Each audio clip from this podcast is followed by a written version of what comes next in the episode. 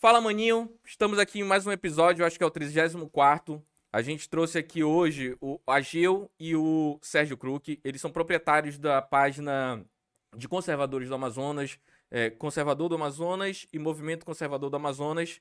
E, é, como eu já estava explicando antes, que não estava gravando, é, para mim é muito importante porque a esquerda sempre, sempre se organizou muito, sempre se uniu muito. E a direita sempre foi, eu tô no meu lugar, não vou mexer com ninguém, se eu tô ganhando, tá ok. Eu sempre vi a, a direita assim, só que agora não. A gente nota que, que essa, essa guerra, essa dicotomia, que para mim é prejudicial, mas no momento é válida.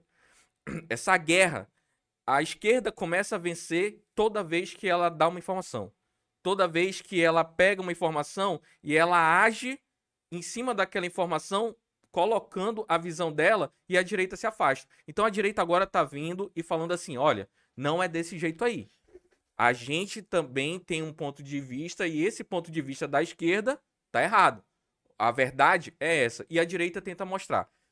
Quem tá certo ou errado, cabe a cada um, né, saber é, ser crítico e ter a consciência de que o que é certo e o que é errado né? Mas a direita agora, vocês fazem um trabalho sensacional de mostrar um outro lado que não era, não era é, é, dito, não era falado, tá? Então, assim, é, vamos começar aqui pelo Agil. Agil, como é que começou essa questão do, do, do, do desse movimento do, do teu próprio Instagram, do, de ti? Por que tu quis ir para a direita? Como é que foi a tua questão com o conservadorismo e a direita? Vamos lá. É, foi assim, eu venho de uma família de cristã, né, um lar cristão que segue princípios bíblicos. Então, muita coisa, aliás, a maioria do que a direita prega são é, ali princípios da Bíblia, de Deus, segue o que Deus pregou, o que Jesus veio falando no mundo. E o meu avô sempre foi um cara muito, muito padrão, aqueles antigos lá e tal, tempo do, dos militares e tudo. Então a gente seguiu essa linha dentro da, da casa deles. Quando chegou 2013, ali por volta dos meus 15, 16 anos, aconteceu o Fora Dilma e tal, eu percebi que era hora de, de eu fazer alguma coisa, porque a maioria dos jovens, dos meus amigos, seguiam um caminho e eu outro. E eu falei, não, aquilo ali tá errado. Aí começou a explodir corrupção isso, corrupção Quantos anos tem, Gil? Hoje eu tenho 26. 26. E quando, depois do Fora Dilma, eu come, comecei a participar das manifestações, ainda não tinha nenhum movimento, não tinha entrado em nenhum, não participava. Quando foi por volta de 2017, começou a questão do, do Bolsonaro, Bolsonaro, a campanha em 2018, que foi onde eu pude acompanhar o trabalho do Sérgio, ainda não falava com o Sérgio. E eu resolvi agora em 2020, né? Eu falei, cara, eu vou agora entrar em uma coisa nova aqui. Vamos aí partir pro, os movimentos conservadores. Foi quando eu conheci o Sérgio, conheci o trabalho dele, me apresentou um projeto legal, onde a gente aí é muitos grupos em, em um só, digamos assim. E estamos em frente aí para melhorar não só o Brasil, mas a princípio o nosso estado aí que vem derramando corrupção para tudo que é lado. É isso aí. E tu, Sérgio, como é que começou? É? Qual ano que começou essa, essa caminhada aí? Obrigado, Alan, pela oportunidade. Agradecer aí a todos que acompanham, né? O Fala Maninho. É assim, eu vou, vou falar primeiro sobre o que você falou sobre divisão, né? É, na realidade, o conservadorismo ele não está em divisão. Não há uma divisão, apesar das pessoas falarem muito isso aqui, principalmente aqui no Amazonas. Não, mas eu falei a divisão de esquerda e direita, não ah, dentro tá. do, da própria. Tudo bem, então. É porque assim, o conservadorismo está em crescimento e em construção no Brasil. É, o, o conservador, as pessoas tradicionais, elas não gostam de se envolver em confusão. Ela, elas, é, principalmente o brasileiro. O brasileiro ele é muito pacífico, mas também não mexa com ele. É mais ou menos nesse sentido. Então, dois, eu, uma pessoa comum, é, aquela pessoa que trabalha, eu acho que é, é 95% do brasileiro, trabalha de segunda a sexta ou de segunda a sábado para domingo fazer o churrasquinho com a família.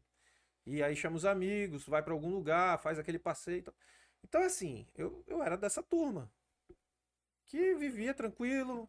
A política para mim não existia. O que existia era futebol. Era, naquele tempo, eu tomava minha cervejinha, fazia meu final de semana em casa com, com os amigos lá, com a minha família e tudo. Era, era simples. Mas em 2012 começou a aparecer muitos casos de corrupção no Brasil. E, e isso começou a me indignar, porque eu, vamos lá, todo mundo aqui trabalha, paga imposto. E aí aquela era sempre a mesma história. Hospital cheio, não tinha remédio, não tinha médico, é, é, o asfalto não presta, faltava energia todo tempo, ou seja, vários problemas. E a gente via que tinha dinheiro, quantos trilhões nós pagamos de imposto? Aí eu ficava, aí eu comecei a olhar para esse lado, porque começou a atrapalhar a minha vida isso. Uhum. Atrapalhar o convívio em sociedade, atrapalhar os meus negócios. E eu comecei a olhar, comecei a prestar atenção nisso. E em 2013, que teve aquele boom, aquilo ali é, meio que juntou as pessoas indignadas né, com aquele momento.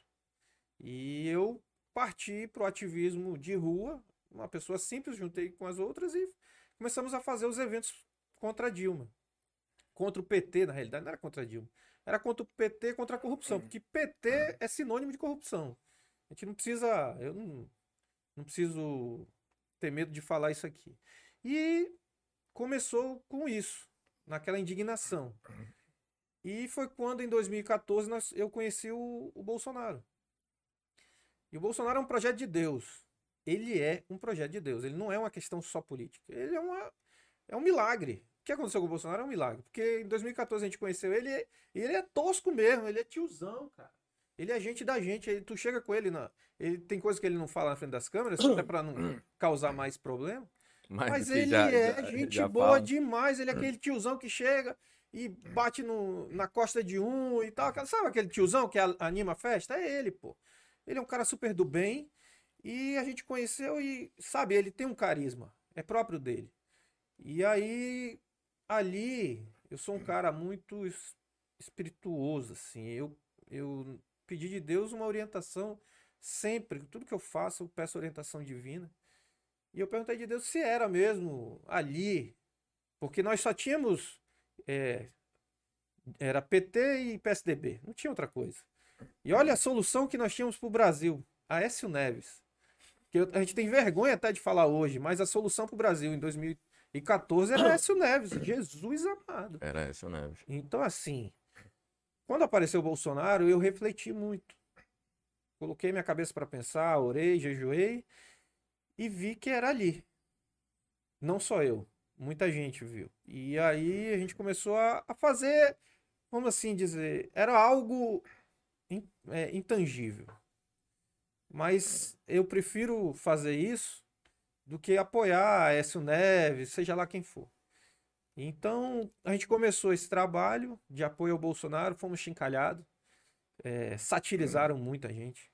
É. Ali tu já estava já tava, é, filiado a, a, um partido? Não, não, não, me filiei, até porque era um pensamento nosso, um erro, foi um erro que nós cometemos, e aí eu, é a conversa que nós temos entre os, as lideranças, os ativistas e os formadores de opinião no Brasil todo, foi um erro que nós cometemos em 2018 de não termos ido politicamente para a campanha. Uhum. Nós escolhemos outras pessoas para nos representarem. Esse foi um erro.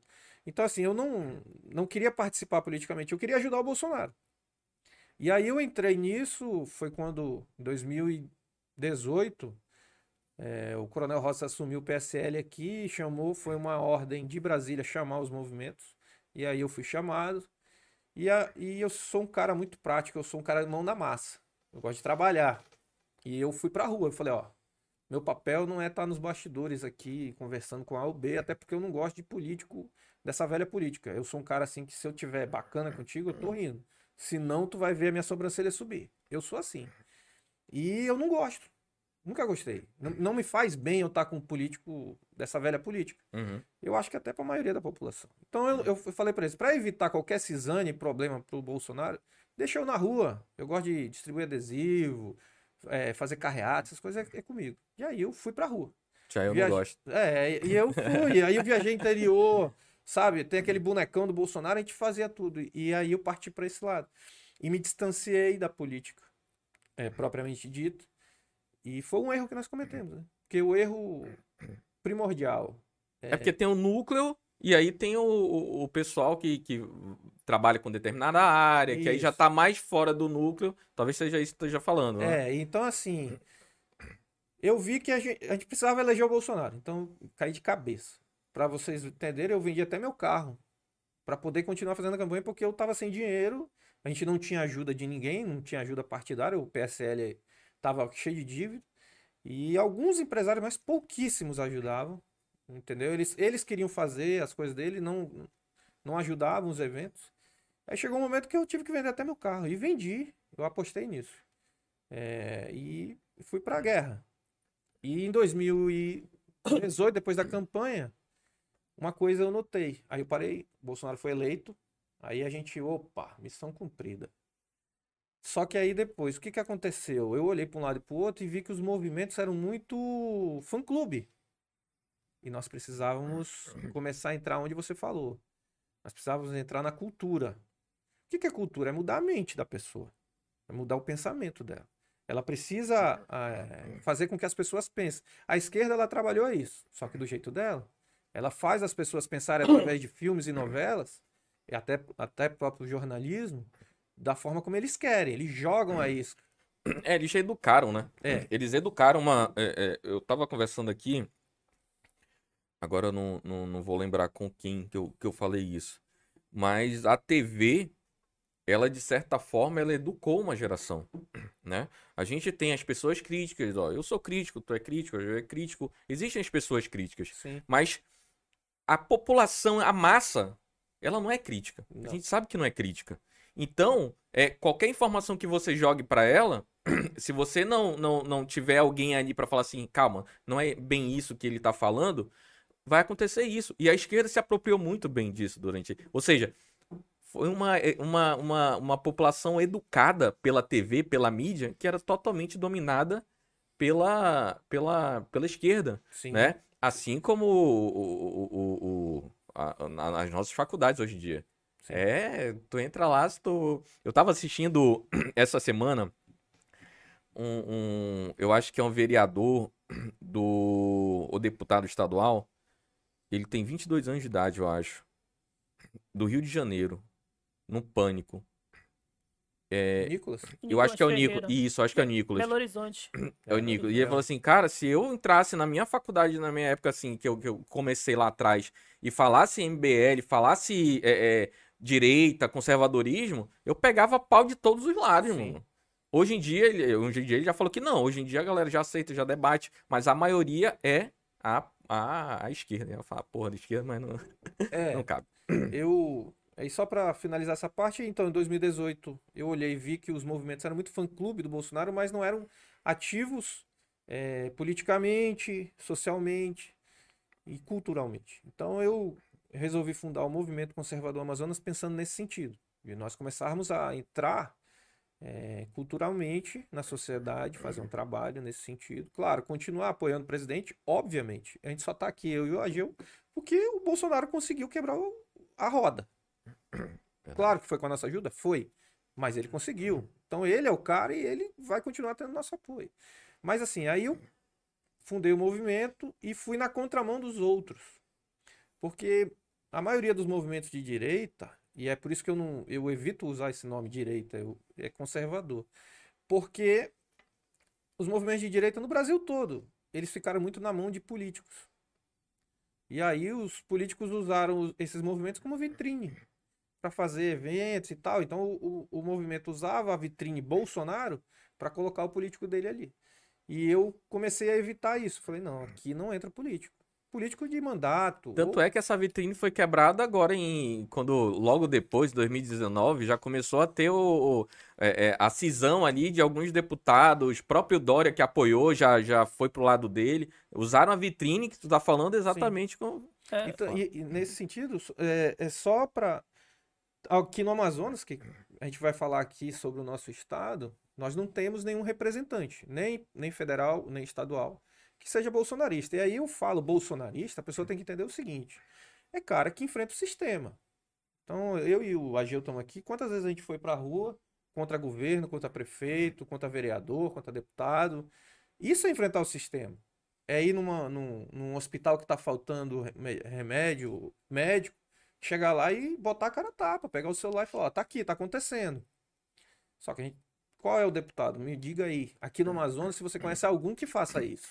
Cara, eu vou te falar que no Amazonas é muito complicado, ó. É, então. A política no Amazonas. A gente, a gente, a gente começa por um histórico, só nosso histórico de governador e, e- e prefeito. Se tu pegar o cara 20 anos atrás, ou ele era prefeito, ou era governador, ou tava na- representando a gente na- em Brasília. Saía da prefeitura e ia pro governo, né? Há alguns anos atrás. É. E, e- e, cara, pra, pra vocês, assim, eu, é, assim, eu entendo o Bolsonaro como uma, uma, um governo de transição, né? Pra mim, ele é um governo de transição. Bolsonaro, ele tem tu, toda essa, essa, essa, esse lado positivo que tu tá falando. Mas ainda assim, eu acho que falta muita coisa pra ele de saber mais da máquina, principalmente pelos anos que ele passou lá como, como deputado, tá? Então, assim, eu, eu quando critico Bolsonaro, e assim, eu não, não digo que eu sou bolsonarista, não sou de esquerda, direita. Uhum. Cara, eu sou. Eu acho que eu sou como você, sou Brasil. E no momento, eu aplaudo o Bolsonaro quando tem que aplaudir. Sim.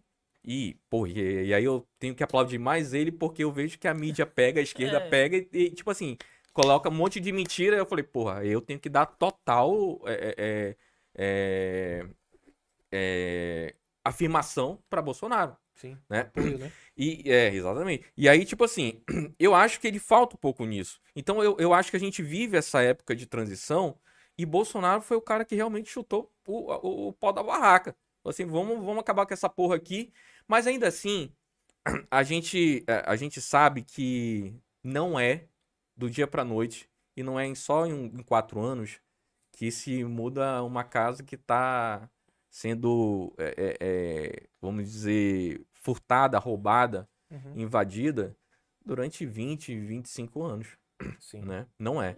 E, e- e- então, assim, eu queria perguntar de vocês, o que que vocês acham, vamos, tra- vamos trazer para cá, para o Amazonas, o que que vocês acham que acontece com, os com o Amazonas? Porque nossos políticos, eles se calam muito. A gente tem um, um político aí, ou dois, três, na, na nossa Assembleia, que realmente botam para falar, etc, etc, falam um caralho aí Uhum, entendeu? Mas a maioria se cala. uhum. A maioria é mansa. A maioria, quando vê o problema, age. Eu vou falar como um conservador antigo. Uhum. Ele, ah, tudo bem, deixa, deixa o pessoal se matar aí. Não é comigo. Não é comigo. E, e tá errado, Sim. né? Tá errado. É o que tu tava falando do, do, do político. O que que acontece com a nossa política no Amazonas, cara? O que que, o que, que vocês acham? Vo- é, olhando assim do conser- conservadorismo. Tá. Quer falar, Gil? Fala. Eu quero falar só uma frase que eu acho que ela vai resumir tudo. Que é o rabo preso dos políticos com, com os caciques do Amazonas. É isso que acontece. É, vamos lá. Eu vou explicar mais ou menos isso que o, o Ageu resumiu aí. E a política no Amazonas, ela é. A velha política, vamos dizer assim, ela é muito difícil de romper. O que aconteceu com o Bolsonaro aqui no Amazonas vai ser difícil. Nós estamos aqui nessa batalha, é em glória. Primeira coisa que os caras fazem é tentar destruir reputação. Funciona assim aqui no Amazonas. Primeiro eles tentam, des- se você começa a, a ofuscar algum político aqui no Amazonas, primeiro ele tenta destruir a tua reputação. Depois ele tenta te comprar. É assim que funciona. E quando chega nessa fase da compra, eu vou te falar que até hoje eu não vi nenhum que não se vendeu. E aí eu tô falando aqui porque a gente tá percebendo. E a gente tá hoje próximo. E aí quando o cara se cala politicamente, é porque ele se vendeu. E ele volta a ser o. Ele é exatamente aquele político que a gente não quer mais, né? É exatamente. Da Então, velha política. Então, isso é, por exemplo, você falou assim, tem gente que fala lá na Assembleia, ou até na Câmara Municipal aqui, falam, porque são oposição ao governo, ou ao prefeito. É, é oposição. Então, é- Apenas porque são oposição. Exatamente. Então, porque ele não tá no grupo, ou na sacola, ou no bolso. Simples. É, a política amazonense é isso. Então, a ideia nossa de conservadorismo de movimento, que foi o que eu pensei em 2018, pós-eleição Bolsonaro, é quebrar o sistema aqui. Como é que a gente quebra o sistema aqui? A gente vai ter que colocar pessoas envolvidas politicamente, diretamente na política, e aí eu digo eleição, pessoas que não estão no sistema. É, como eu falei, eu tenho Geriza político dessa velha política. Eu não gosto, eu não gosto de estar aqui na mesma mesa. Não gosto. Muita gente chega comigo, eles conversam comigo direto, falam, pô, Sérgio, tu tem que, tu tem que conversar, política é isso. Cara, eu não entendo política como é isso, entendeu? Sabe por Cara, quê? também não. Não é isso. A gente tem que tirar isso da cabeça. Política não é isso. Política é conversa, mas não é essa conversa. Olha, eu vou te dar isso daqui, tu me dá isso É. daqui. Conversa é o seguinte, nós estamos tendo aqui uma conversa, eu estou mostrando aqui as minhas ideias. O político vai chegar comigo, vou- vamos colocar aqui, o Wilson Lima vai chegar comigo e vai falar, Sérgio, pô, eu quero fazer, implantar um sistema de saúde lá no interior do estado, porque não tem UTI. Não tem UTI no interior do estado.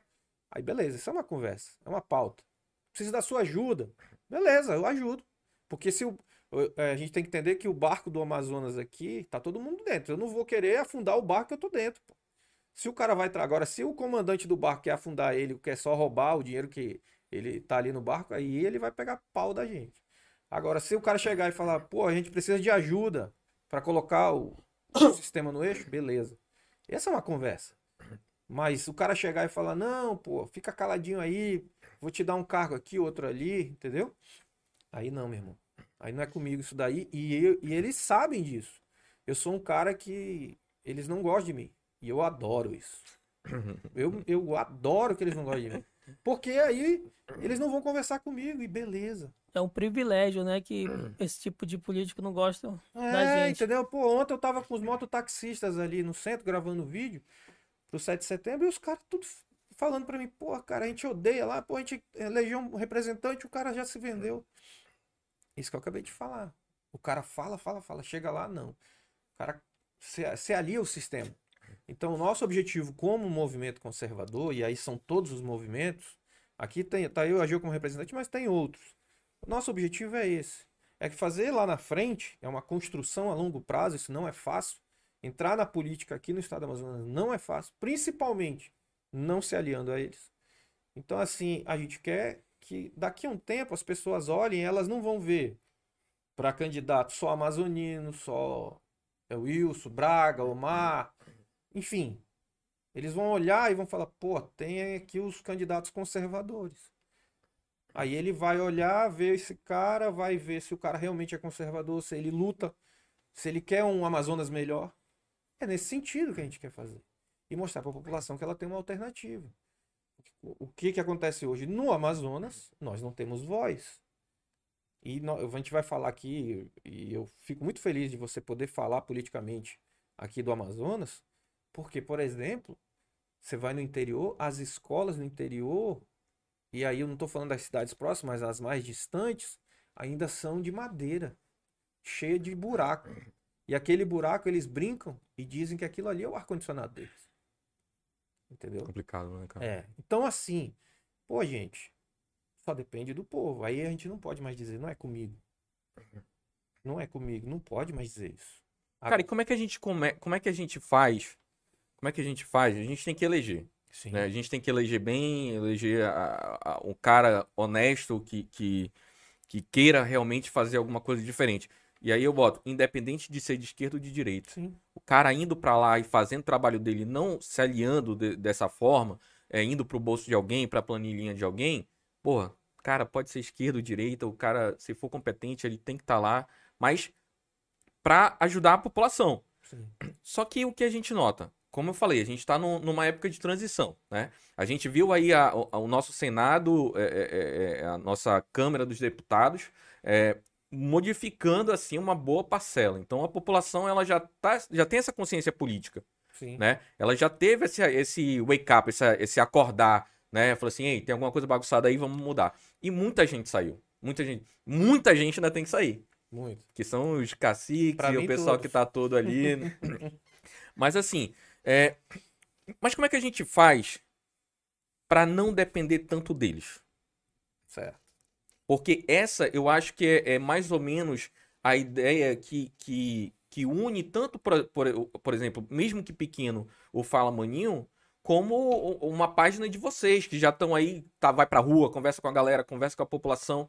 Por quê? Porque é um jeito diferente, né? Eu já vejo que é jeito... Como é que a gente faz, cara, pra não depender tanto do, do, do- dos nossos representantes? É, é, sei lá, bom lá, sei lá, tem um plano, vocês têm uma. é, é, a página é uma parada bacana, mas tem um plano pra voltar pra população sem depender tanto dos políticos? politicamente não tem como a gente não depender. E aí foi nesse sentido que a gente está pensando o projeto futuro.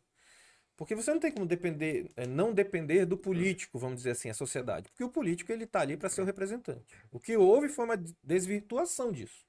Eles usaram em benefício próprio. A, a, a sociedade que se lasque. O cara quer estar tá com o bolso cheio. Ele quer que aquele dinheiro do imposto, vá, é, 100% foi para a saúde aqui, uma parcela, vamos dizer aqui 100 milhões, ele quer, ele quer que de algum jeito só caia lá 10 milhões e 90 milhões vai para o bolso dele. É assim que funciona hoje a política. Então hoje, o que a gente tem que fazer é colocar representante que chega lá, como o Bolsonaro fez. São três anos que ele vai completar como presidente sem nenhum caso de corrupção, sem nenhum caso de superfaturamento, nada, zero. O cofre está lacrado. Então, assim, é isso que a gente precisa colocar em pauta. E outra coisa, o que, que a gente quer como conservador? Que a sociedade se ajuste. A esquerda venceu. A esquerda hoje ela ganhou. Vamos lá, você compra droga em qualquer esquina. É, a família, a base familiar está destruída. A maioria das famílias é, é eu acho que está mais de 60%, são de famílias onde a pessoa não é o filho da, do mesmo pai ou da mesma mãe, já é enteado aqui, enteado ali. É o meu caso. E a, a gente, eu, eu, eu, já congrego em várias igrejas, já se congreguei, conheço a situação das igrejas, a gente vê isso. É, é pai aliciando filho, é padrasto, madrasta, é, matando. A sociedade está em um caos. Aqui. Inclusive, tem deputado dentro do Congresso que tem projeto lá que irmãos relacionem com outro. É, pô. Então, então Filha, casa eles com venceram. pai. Ponto. A esquerda venceu. O que, que ela ganhou com isso? A gente tem que parar para pensar hoje. Ela venceu. Você não pode é, falar que as minorias elas estão no poder. Então você não pode falar que homem com homem é errado. Se você falar isso, é dá, dá BO. Entendeu? Então, ah, eu não posso falar o que está na Bíblia. Eu estava ontem conversando com o meu pastor, falando sobre isso. Ele não pode fazer live falando sobre isso. Tem um pastor em Minas Gerais que ele tem uma escola é, e ela, ele está sendo processado por homofobia naquele caso do Burger King. Porque ele publicou o vídeo, que é um vídeo das crianças cristãs falando contrário ao Burger King. Ele publicou esse vídeo nas mídias da escola. A escola é propriedade dele. Lá dentro é uma escola cristã. E um pai que tem um filho lá gravou, pegou o vídeo e entrou com uma ação contra ele por homofobia. Porque a, o filho dele é homossexual, uma criança já homossexual. Então a sociedade está ao caos. Vocês gostaram do que vocês conseguiram? Eu não. Então a gente precisa voltar. Por isso que é, as pessoas dizem que conservador é retrógrado. Não é retrógrado. Voltar às origens é voltar ao certo. Porque, como o Agil falou, pô, meu avô me ensinou isso, isso, isso. Tá aqui, um cara correto, cresceu, tá 26 anos, tá ajudando a sociedade. Se fosse o avô dele incentivando ele a ser isso, aquilo, maconheiro, homossexual, ele estava ajudando a sociedade? Tava, não, ele quer destruir. É o caos. Vê as manifestações de esquerda. É simples. Vê a manifestação de esquerda. Os caras saem para quebrar tudo, picha tudo, eles passam por cima de todo mundo, não importa. Importa o que ele quer. E, e nós não. Vai lá, senhorinhas, crianças, entendeu? Então, assim, beleza, para mim já deu. A gente vai ter que agora dar um stop aqui, parou, vamos voltar. Só que para voltar, você tem que estar tá lá politicamente. Você tem que ter um representante. Mas um representante não um farsante, que é o que a gente tem hoje. Cara, como é que vocês se sentem? É, é, aqui a gente vai de corte em corte. Como é que vocês se sentem em relação às decisões que têm sido tomadas pela justiça? De. E aí eu, eu como eu tava falando de off para vocês, né? É, seria até uma, uma, a, a, uma tese é, do meu. um assunto do meu. da minha monografia na minha especialização, que é o ativismo jurídico, o ativismo judicial, né? o ativismo político judicial, Isso. né? É, como é que vocês se sentem como conservadores quando vocês dão de cara com uma decisão que é totalmente contrária tanto à lei, à Constituição, e a gente vê que está sendo manuseada ali é, a interpretação do texto jurídico, justamente para. Eu acho que eu posso falar. é, fechar, é, restringir essa força que é a- a- o conservadorismo, que é, essa cara tapa que o conservadorismo está dando hoje em dia. Como é que vocês se, se- se sentem? Na verdade, o conservadorismo, né, ele põe em perigo ali a, as maldades da esquerda, né? Tanto que a gente tem aí um ministro hoje do STF que tenta censurar todo mundo. Prendeu aí um deputado, prendeu uma ativista, um jornalista e recentemente prendeu o, Roberto Jefferson, né, líder de um partido. Imagina só você ser preso por dar sua opinião política. Então, o que a gente sente hoje, muitas das vezes eu, eu fico pensando, pô, o que eu ainda estou fazendo aqui? Só que aí eu vou ver tudo que pode acontecer. Vamos supor, eu tenho uma irmã de 7 anos, pô, eu fico pensando qual vai ser o futuro dela daqui depois de 2022, se caso o PT voltar. E a gente tem isso aí em exemplos, pô, em prática, que são. Vamos mais nem falar de Cuba nem da Venezuela, pô, vamos falar da Argentina hoje, do Chile, desses países aí que, que foram apoiados pela esquerda durante anos, pô, e, e se chegar ao poder novamente no Brasil, para onde a gente vai? Para que lado a gente vai andar? Para qual fron- fronteira? Porque hoje no meio disso tudo só tem o Brasil que ali vamos dizer que só tá que ainda, que ainda tá verde, né? O resto é tudo vermelho. Então, recentemente no, no inquérito lá do do Xandão, até o Sérgio aí que vai poder falar, falar melhor, entrou, pô. Recebeu aí a notificação na casa dele. Também corre perigo de ser preso por ativismo, por fazer manifestação. Então, nosso grupo aí hoje tá com recebendo aí mais digamos que intimações, ameaças, até do, do próprio, né? Lá do presidente da CPI lá que. Uma coisa mais linda do magnânimo lá. mundo. Mas a gente vai pra cima, porque a gente precisa aí de um país melhor, independente de tudo, seja direita ou esquerda, como você falou. O que, corre, o que corre perigo hoje é a gente perder nossa liberdade. É a esquerda parar de defender o que eles acreditam e a direita também. Então não é mais questão de lado. Tanto que eu tenho amigos de esquerda que esses dias a gente estava conversando e eles me falaram. Falaram que eles também pô, se sentem é, na, na. Como se diz assim? Você tem medo né, de perder é, a liberdade de falar o que eles pensam, o que eles defendem. Cara, outro dia desse eu postei uma coisa, uma frase que era mais ou menos assim: o STF vai conseguir o que nunca aconteceu no Brasil, unir direita e esquerda por causa das decisões.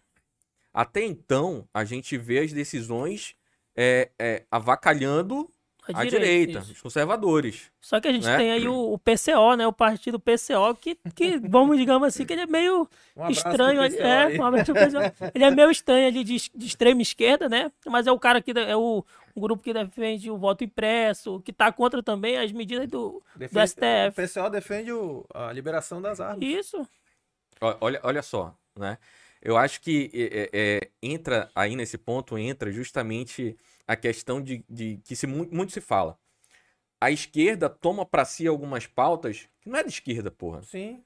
Mas ela fala assim, não, essa pauta é minha. E aí o cara que é de direita, que é conservador, é, tanto faz, que não é de esquerda, ele fala assim, calma aí, pô, mas eu defendo isso daí também Uhum. né? É, é a ideia de esquerda.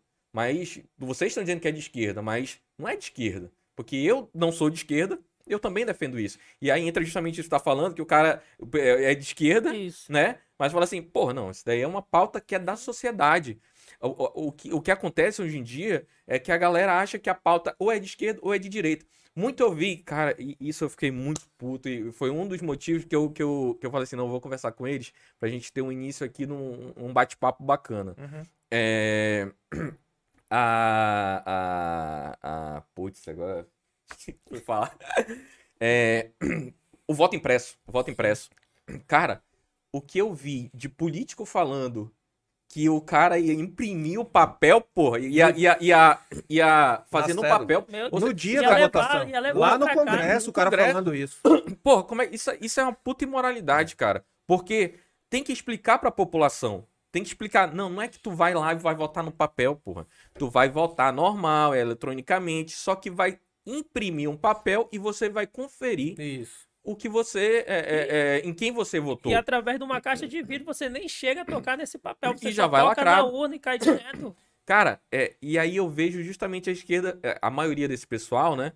é, falando assim, ah, porque é, é de esquerda e é de direita. Cara, é uma pauta da sociedade. Sim. Não é porque o Bolsonaro tá apoiando que é uma pauta dele, ou de direita ou de conservador. Uhum. Cara, qualquer esquerda, como, como vocês estão falando aqui, eu não, não tinha conhecimento, mas o PCO, cara, é, é uma coisa que é simples. Sim.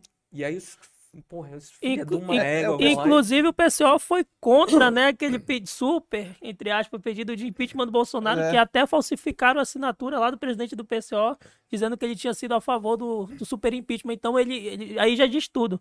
Nem a extrema esquerda quer se juntar com essa Na esquerda que a gente tem realidade, no Brasil eu- hoje. aconteceu com o pessoal uma coisa que eu nunca imaginava. Esquerdista pensando. Eles são os caras que pensam, param para pensar, né? É, essa questão do, do ativismo judicial, é, como o Agil falou, eu tô no inquérito, sou uma das 70 pessoas que estão naquele inquérito o fim do mundo, que a gente não sabe quando que acaba.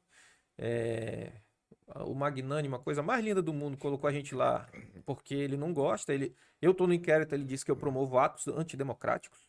Diz que eu promovo eventos é, a favor da intervenção militar. Eu sou um cara que. Eu não sou idiota. O presidente está eleito. Como é que eu vou pedir intervenção militar? pô? A, a, a ideia de vocês era justamente colocar um cara lá, conservador de direita. Isso. Aí eu vou pedir intervenção militar agora. Inclusive, para para desalento dele, e eu tenho um eu tenho um vídeo gravado, tá ao vivo e tem a- o trecho gravado eu falando no evento, em um dos eventos, né, que foi dia 1 de maio, foi a maior carreata que nós fizemos aqui em Manaus. Deu mais de 12 mil carros lá nesse dia. Parou ali a Avenida das Torres, passou lá do, do semáforo de tanto carro que tinha naquele dia. E isso demonstra também o apoio ao Bolsonaro. E nesse dia apareceram algumas pessoas com a faixa pedindo intervenção militar. E eu fiz questão de subir no trio para pedir que elas enrolassem a faixinha delas e guardassem, porque aquele evento não era intervencionista. O movimento conservador Amazonas não é intervencionista, muito menos eu. É como eu falei, eu não sou idiota, pô. Eu, eu ajudei na eleição do Bolsonaro. Aí eu vou pedir intervenção militar para tirar ele do poder? É cabeça de jirico quem pensa assim. Mas ele é o magnânimo, a coisa mais linda do mundo. Eu queria falar sobre ativismo judicial, para quem ainda não sabe. Ontem ficou instituído aí pelo, pelos Supremos, eles são os deuses do Brasil, o. Aqui, ó. Comitê Gestor. Ouviu falar disso? Eles fizeram agora o Comitê Gestor. Programa de combate à desinformação no Supremo Tribunal Federal. É, eles colocaram aqui que eles vão fazer alfabetização midiática. Pô, você é formado em direito, né? Você precisa ser alfabetizado? Não sabia disso. Eu sou formado em, em robótica. Aliás, o pessoal disse que nós somos robô do Bolsonaro. Eu acho que eu sou um dos que constrói os robôs lá. É, Capacitação de servidores, funcionários, terceirizados, jornalistas profissionais e influenciadores digitais para a identificação de práticas de desinformação e discursos de ódio e as formas de atuação para combatê-los. Ou seja, eles vão formar aqui, isso aqui foi feito pelo Magnânimo, para criar um grupo que vai estar nas mídias sociais. É uma perseguição. Por exemplo, se você falar alguma coisa que ele não acha bacana, se você chamar o Xandão, ele não gosta que chame ele de Xandão, inclusive ele colocou isso no inquérito lá do Roberto Jefferson. Se você chamar o Xandão de careca, ele pode não gostar. E aí ele vai te processar. E aí quem é ele que fica vendo? Não, ele vai montar a gestapo dele aqui, midiática. Vai colocar jornalista, influenciador, é, fofoqueiro, essa galera aí para ficar nas mídias sociais. E geralmente, por exemplo, a gente está fazendo um trabalho e aí fica em evidência. Nós somos os primeiros. Mas isso não quer dizer que a gente vai ser os únicos. Não quer dizer que eu que estou no inquérito lá vou ser o único. Isso já vai passar para os meninos aqui. Pode chegar em qualquer um que fale algo que eles não gostam. Esse comitê gestor aqui que eles estão inventando é o seguinte: eles é que vão dizer o que é certo e o que é errado. Eu não sabia disso. Primeiro, eu não sabia que eles estão no cargo para fazer isso. Que eu saiba, ministro do STF, deixar muito bem claro que ministro do STF é pago com o nosso dinheiro, muito bem pago, cheio de regalia, para ele analisar a Constituição nas pendengas eh, judiciais que chegam lá. Acabou. Mas você ainda não vota para colocar ele lá. Mas ele quer decidir o que Então, faz então com você. assim, o ministro do Supremo, ele não tem que estar legislando, fazendo lei, a comitê que vou investigar, quem é ele, pô?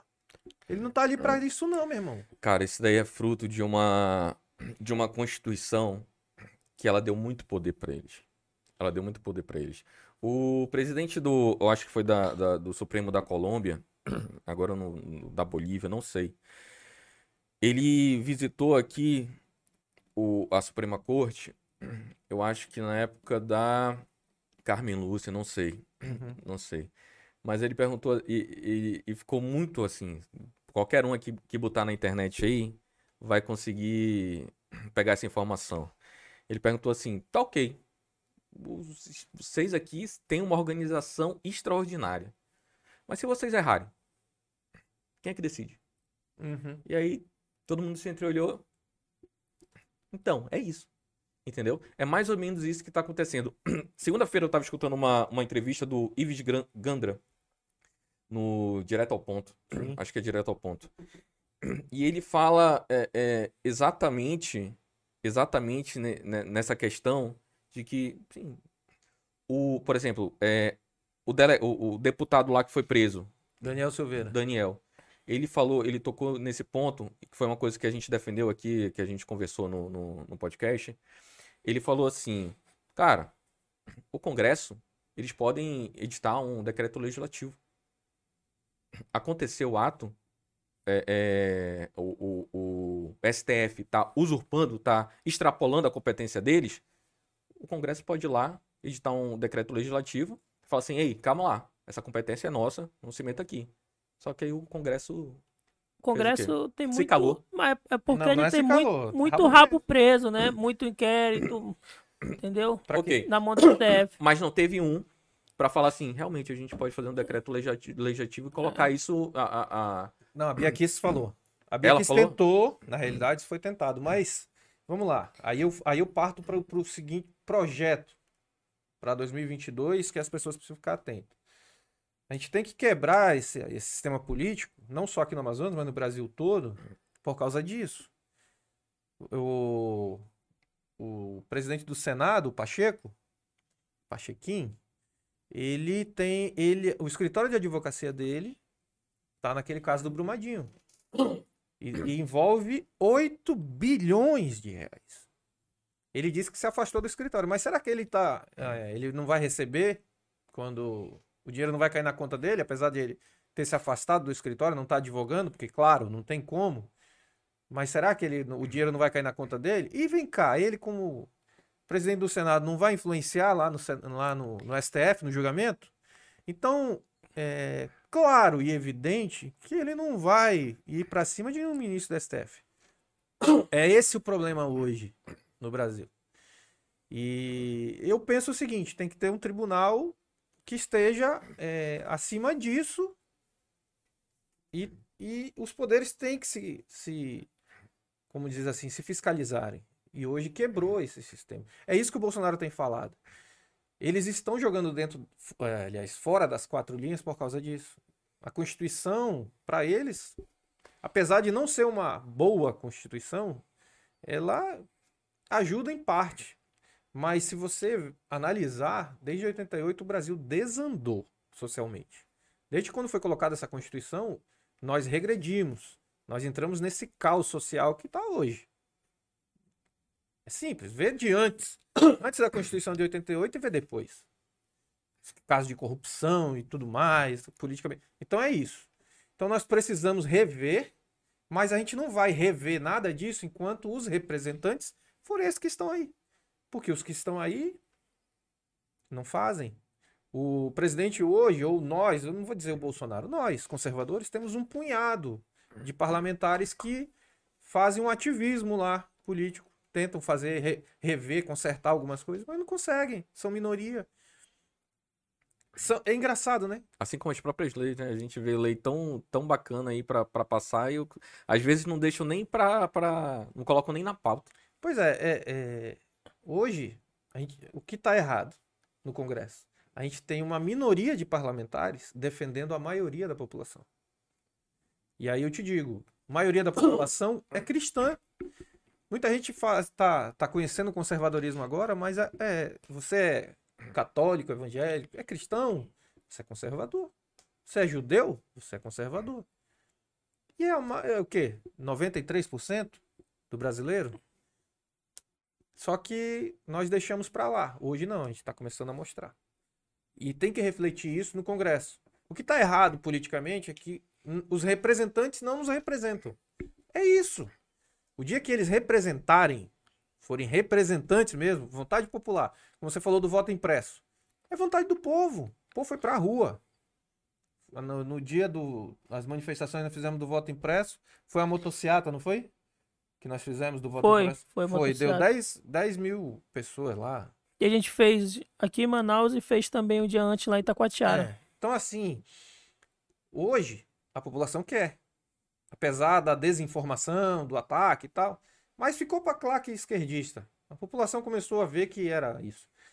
Então, assim, precisa de representante. O povo precisa acordar para isso. E outra, o povo precisa se envolver.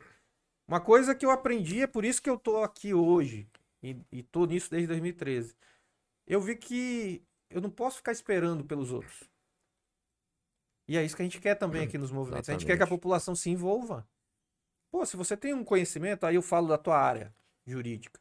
Pô, cara, não é, não, é- não necessariamente você precisa ser político para ajudar a sociedade. Que é um erro, às vezes o cara ah, é médico, eu quero ser o deputado e tal. Não, meu irmão. Pô, você é advogado, faz um concurso para ser juiz, para ser promotor.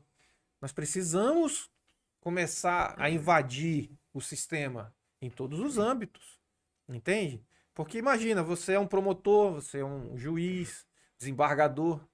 Aí chega uma pauta conservadora, você não vai olhar com, com olhar progressista. É um olhar conservador. Entende? É nesse sentido. É, é como, é como tava. é, é, é, eu escutei essa semana também. Alguém falou assim, cara, você. Ah, não, acho que foi o Fernando Bezerro, o de- o delegado que teve aqui. Ele falou assim, cara, você não espera que um, um, um, um, um juiz que é cristão vá votar a favor do aborto ou vá Sim. decidir a favor do aborto. E é mais ou menos isso. E que é, e tá falando. é, e é, é, o exemplo, a gente tem o, o ministro Cássio Nunes, né? Que foi indicação do presidente pro STF, que é cristão, pô. E ele tem votado aí diariamente, vamos digamos assim, contra aí essas pautas aí de esquerdas que destrói a família. pô. Mesmo muita gente criticando ele, né? Dizendo que ele não era a pessoa certa para estar no STF, mas até agora, digamos, não decepcionou como aconteceu em outros poderes. É, falar, falar em crítica, é importante falar para não perder o gancho.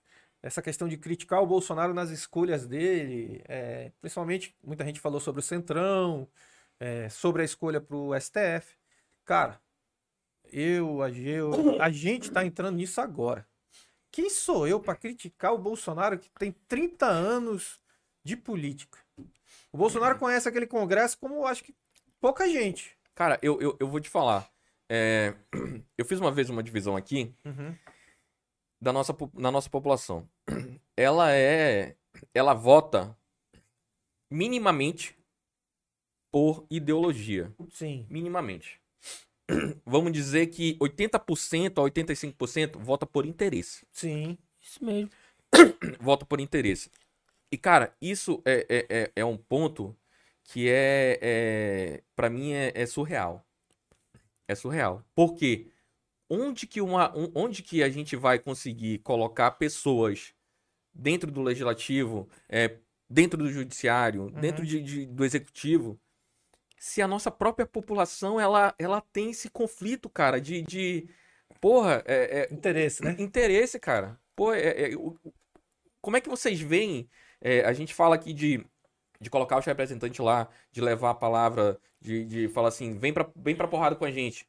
Vamos, vamos junto pra porrada, Uhum. entendeu? Vamos junto enfrentar a, a, a ideia que é a esquerda, o poder que é a esquerda.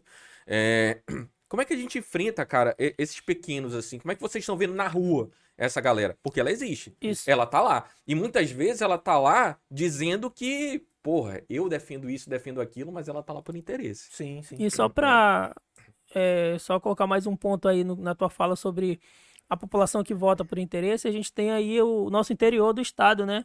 Tem até políticos que, digamos que, lamentavelmente a gente abraçou em 2018, que hoje já não procura mais. E isso aí é satisfatório pra mim e também pro Sérgio, que, que eles mostraram as verdadeiras caras deles, né? Então o que eles fazem? Vão pro interior, levam o que estava acontecendo. Vamos lá dar um exemplo aqui é a questão das cestas básicas que estavam vindo via governo federal.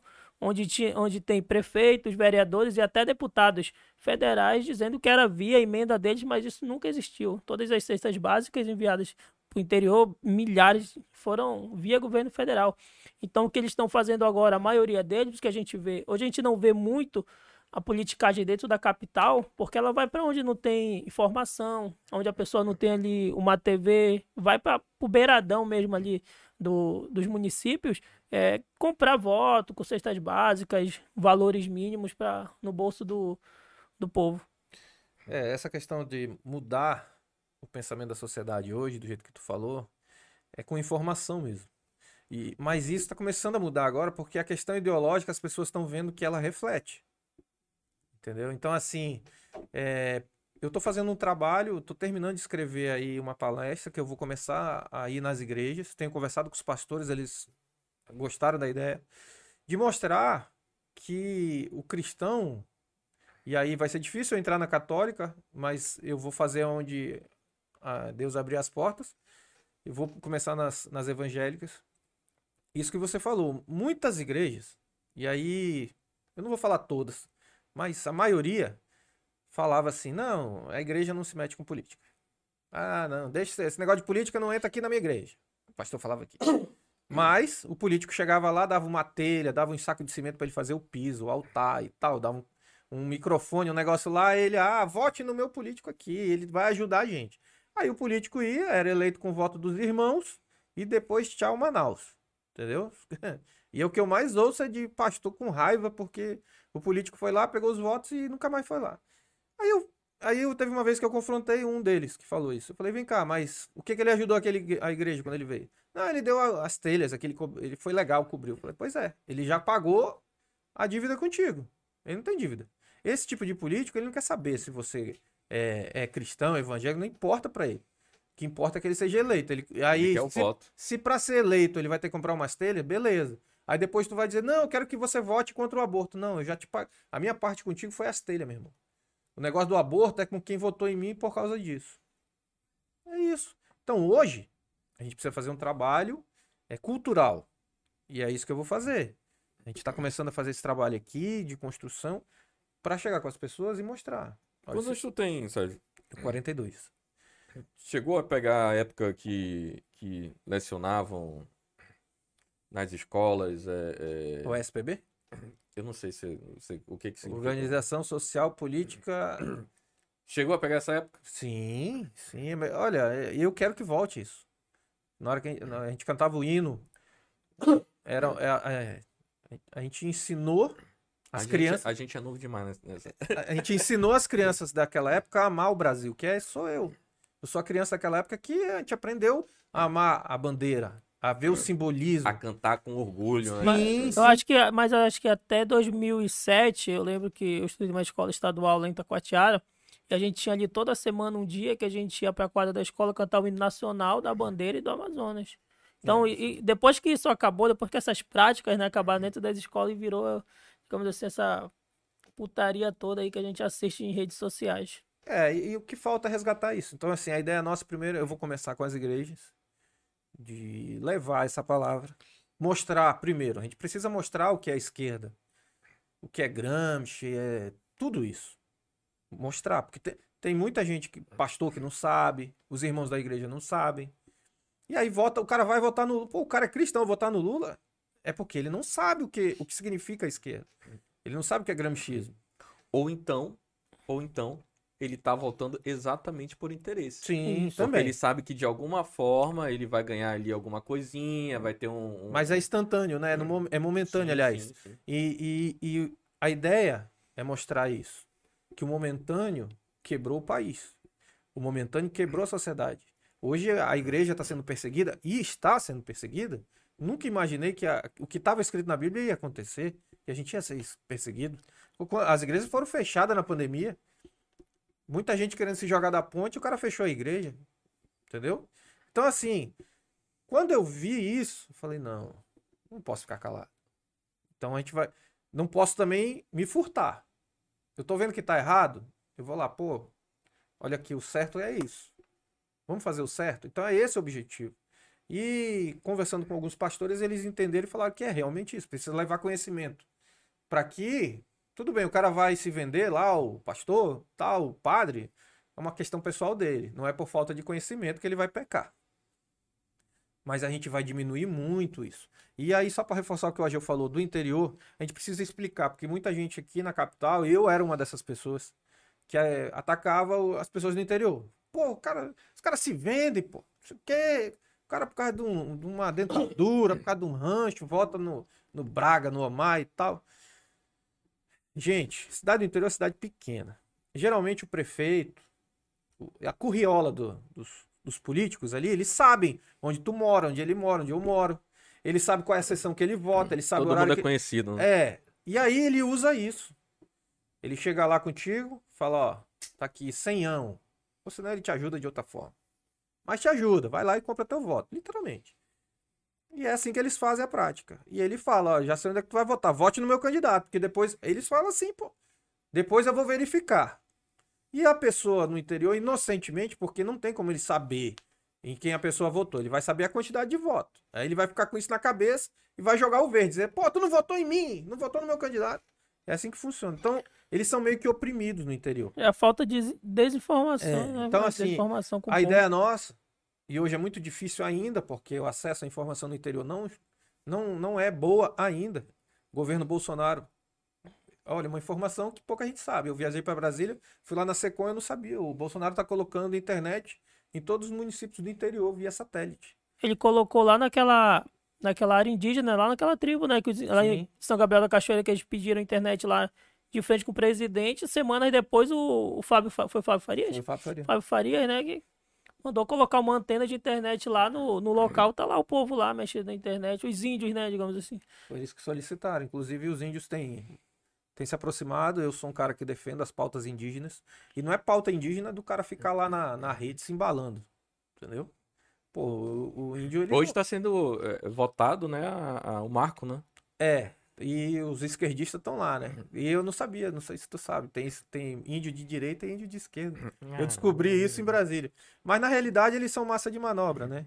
Essa galera que tá lá em Brasília agora, eles não param pra pensar. E o índio de esquerda é o que anda de Hilux, né? Mas não quer que o, o índio de direita saia da tribo dele pra fazer nada. Mas por que, que ele É, só Hilux? pra- Porque ele, ele vende o espaço, a área indígena, para fazer a exploração mineral lá. Entendeu? Então isso aí o, o governo federal já sabe. E ele tá mapeando isso. Só que tem um porém. Chega um momento que algumas pessoas param para pensar. E aí tem a tribo dos Parecis, no Mato Grosso. Eles olharam, pô, eles olharam assim a, a, a terra indígena deles, meu irmão, gigante. Aí eles saíram da tribo, do lado tinha uma fazenda. O cara lá com aquele maquinário grande, ganhando dinheiro. Aí ele ia do outro lado, tinha o cara tinha fazenda. O cara ganhando dinheiro plantando. Aí eles olharam e falaram, por que, que a gente não planta? Foram plantar. Hoje os parecis são bilionários. Já pensou uma tribo indígena bilionária? É os parecis, no Mato Grosso. Por que, que o amazonense não pode fazer isso? Por que, que as tribos do, do Amazonas não podem? Eu sou um cara que eu entendo o seguinte. É, Tem gente que é... não quer que a gente mexa na floresta, né? Mas quem é que quer? Somos nós? Eu, por mim, meu amigo, não precisa acabar com a floresta. Você vai fazer isso escalonado, com tecnologia. Mas você tem que explorar. Sabe por quê? Nós vivemos numa terra rica, com ouro, diamante, enfim, todo tipo de minério, bacia de gás, bacia de petróleo. A gente vive aqui com o pires na mão. Veio uma, uma TV austríaca me entrevistar aqui e eles perguntaram para mim, né? Fizeram entrevista falando sobre a pandemia, esquerdista aí atacando o presidente. Aí no final ela falou: se você tivesse um recado pro mundo, o que, que você falaria? Aí eu falei, não só pro mundo, eu apontei para ela, para você, para todo mundo lá dessa mídia esquerdista, deixa o Amazonas em paz. Esqueçam a gente, que não tem girafa, que não pega fogo. E primeiro, essa terra é nossa, não é de vocês. O, o Celso Braga, ele, na conversa aqui com a gente, ele falou que a gente, que a nossa população, ela não se apropria da nossa riqueza. A gente não se apropria da nossa riqueza. E, cara, eu acho que é mais ou menos por aí. E é mais ou menos isso que tá falando. A gente não se apropria, a gente não, não sabe realmente o potencial. Quer dizer, às vezes a gente até sabe. Mas a gente fecha os olhos, ah, porque vem recurso de não sei onde, vem recurso de não sei onde. Mas legal, vem o recurso. Mas tá sendo repassado pro cara que tá. que é ribeirinho, que tá ali é, numa casa de, de, de, de madeira ali no, no- do lado do rio, ali na beira do rio. Uhum. Como é que tá a nossa população no interior? Como é que tá a nossa população que tá precisando é, é, é, explorar a terra e a área, né? E aí, é exatamente isso, a gente não se apropria da nossa riqueza. Sim. Cara, eu acho que eu sou, eu sou a favor da preservação, é, da, da sustentabilidade. Tudo a gente consegue fazer com inteligência. Sim. É planejamento inteligente. Não precisa desmatar a floresta toda. Mas a gente pode fazer um planejamento. Ó, a gente vai desmatar essa parte aqui, vamos plantar isso daqui. Pá, o projeto é teu. E existem instituições aqui no, no, no- no Amazonas que ela- elas te dão um projeto todo, cara. Sim. Elas te dão um projeto todo. Existe um órgão aqui que tu pode chegar lá e apresentar, olha, eu tenho esse projeto aqui, eu queria comprar um terreno tal. E eles cedem o terreno e tu vai pagando ao, ao longo dos anos uma taxa. Mas desde que tu esteja lá trabalhando e... Só que isso não é divulgado. Sim. E aí eu não tenho essa, essa, essa informação ainda. Mas eu sei onde é que tá isso. Eu sei quem é que tá explorando isso. Sim, sim. E rapidinho, Mas a população não pode. você falou aí sobre os ribeirinhos aí. Eu até vou dar aqui um ponto aqui, uma pauta que eu achei bem interessante. Ontem um grupo lá de Itacoatiara a gente tava conversando sobre a relação aí dessa doença aí que tá vindo, né, digamos que do peixe, entre aspas. O que tá acontecendo é que as feiras, pô, pelo, pelos municípios agora estão ficando vazias, porque o pessoal tá aterrorizado, não quer comer certos peixes. O ribeirinho já deve estar pensando lá, e agora, o que é que eu vou comer? Só tem peixe, será que eu vou pegar um, colocar aqui na mesa, dar para meus filhos e ele correr o perigo de, de adquirir alguma doença e chegar a morrer? Então, sobre essa parte aí, será que esses recursos que são enviados chegam nos ribeirinhos? A gente tem muitos sindicatos ainda, inclusive dos pescadores, que hoje poderiam pegar e trabalhar dentro disso. Bora, é, falta quantos meses mais ou menos para sair o. Que eles ficam ali uns O meses. defeso? É. É começo do ano, né? É. Eles podiam trabalhar agora, inclusive, por, por enquanto, dentro desse, dessa parada aí, por causa desse, dessa pesquisa sobre essa doença, e, solicitar o auxílio, defesa para os pescadores, porque eles vão ficar sem nada, eles vão ficar ali desesperados, vão ficar com fome, e eles têm que ter outra escolha. E o que mais entra nesses sindicatos é dinheiro, tanto do, do vem de tudo que é lado, cara, a gente sabe disso. E até do próprio pescador, né, que todo mês ali, todo ano tá fazendo sua contribuição. Então, no tempo de correr até, então, a gente teve aí, até dentro do Amazonas, muita corrupção desse, desse sindicato dos pescadores. Então, não custa nada agora eles pegarem e ajudarem os ribeirinhos, agora os pescadores, nesse, nesses dias difíceis. Olha só. é, Quanto à, à exploração da floresta, a nossa floresta está praticamente intacta desde quando Deus criou o mundo. Ninguém mexe aqui. E é como eu falei, nós vivemos pisando em ouro e diamante com pires na mão.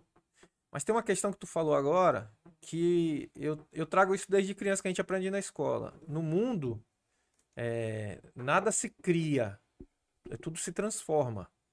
A floresta é a mesma coisa. O problema é que o, o restante do mundo, ele tem os olhos na Amazônia porque eles sabem o que tem aqui. Todo todo o planeta sabe o que tem aqui. E eles, de algum momento, eles vão querer tomar isso da gente. Isso está muito bem claro para mim. Aí então eles falam assim: olha, vocês aqui, nós não podemos mexer. Eles falam, não mexe, senão vocês vão sofrer sanção. Tá. Eles acabaram com as florestas deles. Exploraram os minérios dele e pronto, beleza. A gente não pode mexer. A Greta Agora- não vai gostar se tu É, mexer. mas só né? que é o seguinte: quanto à, à exploração florestal, e aí eu sou totalmente favorável a gente fazer exploração sim aqui na- no Amazonas total, mas não é, ah, Sérgio vai devastar, não. Claro que não. Você vai pegar, dividir em lotes, e aí, como você falou, você vai trabalhar aqui. O que que tem nesse lote? Ah, aqui tem ouro, diamante, gás, não sei, não importa. O que tem aqui vai ser explorado. Beleza, tem que tipo de, de árvore, de planta e tal, vai ser catalogado. E depois, refloresta. Se você, se você mexe na floresta, você, você, vai, você vai lá e desmata. Você pega um terreno, pega um terreno aqui em Manaus mesmo, desmata ali 10 por 20, limpa ele, deixa ele lá parado. Daqui a pouco ele tá cheio de árvore de novo. É a floresta, sozinha. Só que, claro, como a gente está explorando, a gente vai dar um, um apoio para ela, que é reflorestar o que estava ali. Questão dos animais e tudo, faz ali um trabalho para tentar proteger. Agora, a gente não pode deixar, como você falou, o caboclo do estado do Amazonas, lá no interior, sofrendo, lascado. Porque a Greta, porque não sei quem. Ah, o Macron. Porque esses caras não estão pensando no bem da floresta do mundo. O Arthur Neto. É, esses caras não estão pensando. O Omar Aziz, É. o Omar Aziz perguntou do Bolsonaro: pô, você não vai, cadê? Você não vai asfaltar a BR-319? É, é um cabra safado, porque vem cá. Ele não, é- não virou presidente da CPI, usou da influência dele. Tem o ativismo judicial que a gente falou aqui, né? O MPF bloqueia quase todo tempo as ações de asfaltamento lá da BR-319. Por quê? Seu Omar Aziz, por que, que o senhor não vai lá usar da sua influência para liberar? Né? Ué, Ele não é senador, não é influente, não é o cara. Você é o cara, pô. Vai lá, libera. Libera e a eles entram e BR-319, saem há anos. E a prometendo. nossa 319 tá assim. E agora, agora com o Bolsonaro no, no O cara de fora, né? cara que vem. Pô, o ministro de infraestrutura. cara, aquele é- cara. o cara, E, e recentemente, cara. A gente não pode 52 nem ficar falando o quilômetros, nome dele que ele pode asfaltar aqui o É. celular aqui. 52 quilômetros agora foram liberados, né? Pra... É, ele, mexer ele- ou ele 319. conseguiu, o ministro Tarcísio, não foi nenhum político daqui. Ele tá correndo atrás, ele disse que é uma questão de honra para ele. A gente conversando com ele, ele falou isso. Sérgio, é uma questão de honra pro governo federal asfaltar a BR-319. E, só que tem um ativismo judicial, tem ONGs lá, tem a perereca verde do, do, do olho azul que não pode, que tá lá na BR-319. Ah, não vai asfaltar aqui por causa da perereca verde do olho azul. Quer dizer que nós vivemos isolados do resto do país por causa da perereca verde do olho azul, pô. Quando teve aqui a falta de oxigênio, os caminhões passaram é, 12 dias para chegar aqui com oxigênio. Um- uma viagem que demoraria 12 horas. Cara, a gente tem um. A gente teve aqui no. A gente conversou aqui no podcast com o SOS Amazonas. Uhum. E, cara, é, a gente viu o quanto um movimento paralelo ao Estado, é, com responsabilidade e, e- e uma finalidade positiva, ele consegue mover. E Uhum. vontade, né? De ajudar o, Vontade. o povo. Eles conseguiram trazer oxigênio com as doações que estavam chegando, eles estavam comprando. Uhum. Teve doação que, que teve oxigênio que chegou que o Estado achava que era dele. Olha o nível Teve apreensões, pô, desorganização. teve apreensões, teve um, um caminhão, né? de de empresas que o governo do estado estava prendendo e depois enviando para as UBS, pro posto, posto de saúde para os hospitais, como se fosse dele, mas tirando de empresas, de empresários que estavam fazendo doação e pegou, o, gover o governo prendeu e passou para os hospitais como se fossem deles normais. E ainda multou esses empresários, imagina isso. velho. E aí a gente não tem um político lá na Omar, é. Eduardo, pelo amor de Deus, esses, só esses dois, só escutar o nome desses dois já deveria deixar qualquer um puto. Esse cara ainda tá vivo politicamente, porra. Pois é. Eu, eu espero, é um objetivo meu pessoal, tá? Eu vou deixar aqui bem claro. Eu tenho como obje- objetivo pessoal tirar o Omar Aziz da política, o Marcelo Ramos. Tirar, isso é um objetivo. A gente conseguiu tirar a Vanessa. Alberto Em, em Neto. 2018, é, essa curriola aí. Em 2018, nosso objetivo era tirar a Vanessa. A gente conseguiu. Então, o nosso objetivo agora, em 2022, é tirar o Omar, tirar o Marcelo Ramos. Entendeu? Essa galera que faz um mal pro estado do Amazonas, e fazem. Porque quem não faz o bem, a ausência do bem é o mal. É a presença do mal. Então é o que eu falo. Essa galera nunca quis o bem do estado do Amazonas. Eu quero que eles provem pra mim, ou ou pra sociedade, que, que bem eles trouxeram pra cá. Tá aí a BR-319. Essa, essa questão da BR-319, ela, pro, pro amazonense, não é só um acesso ao restante do país.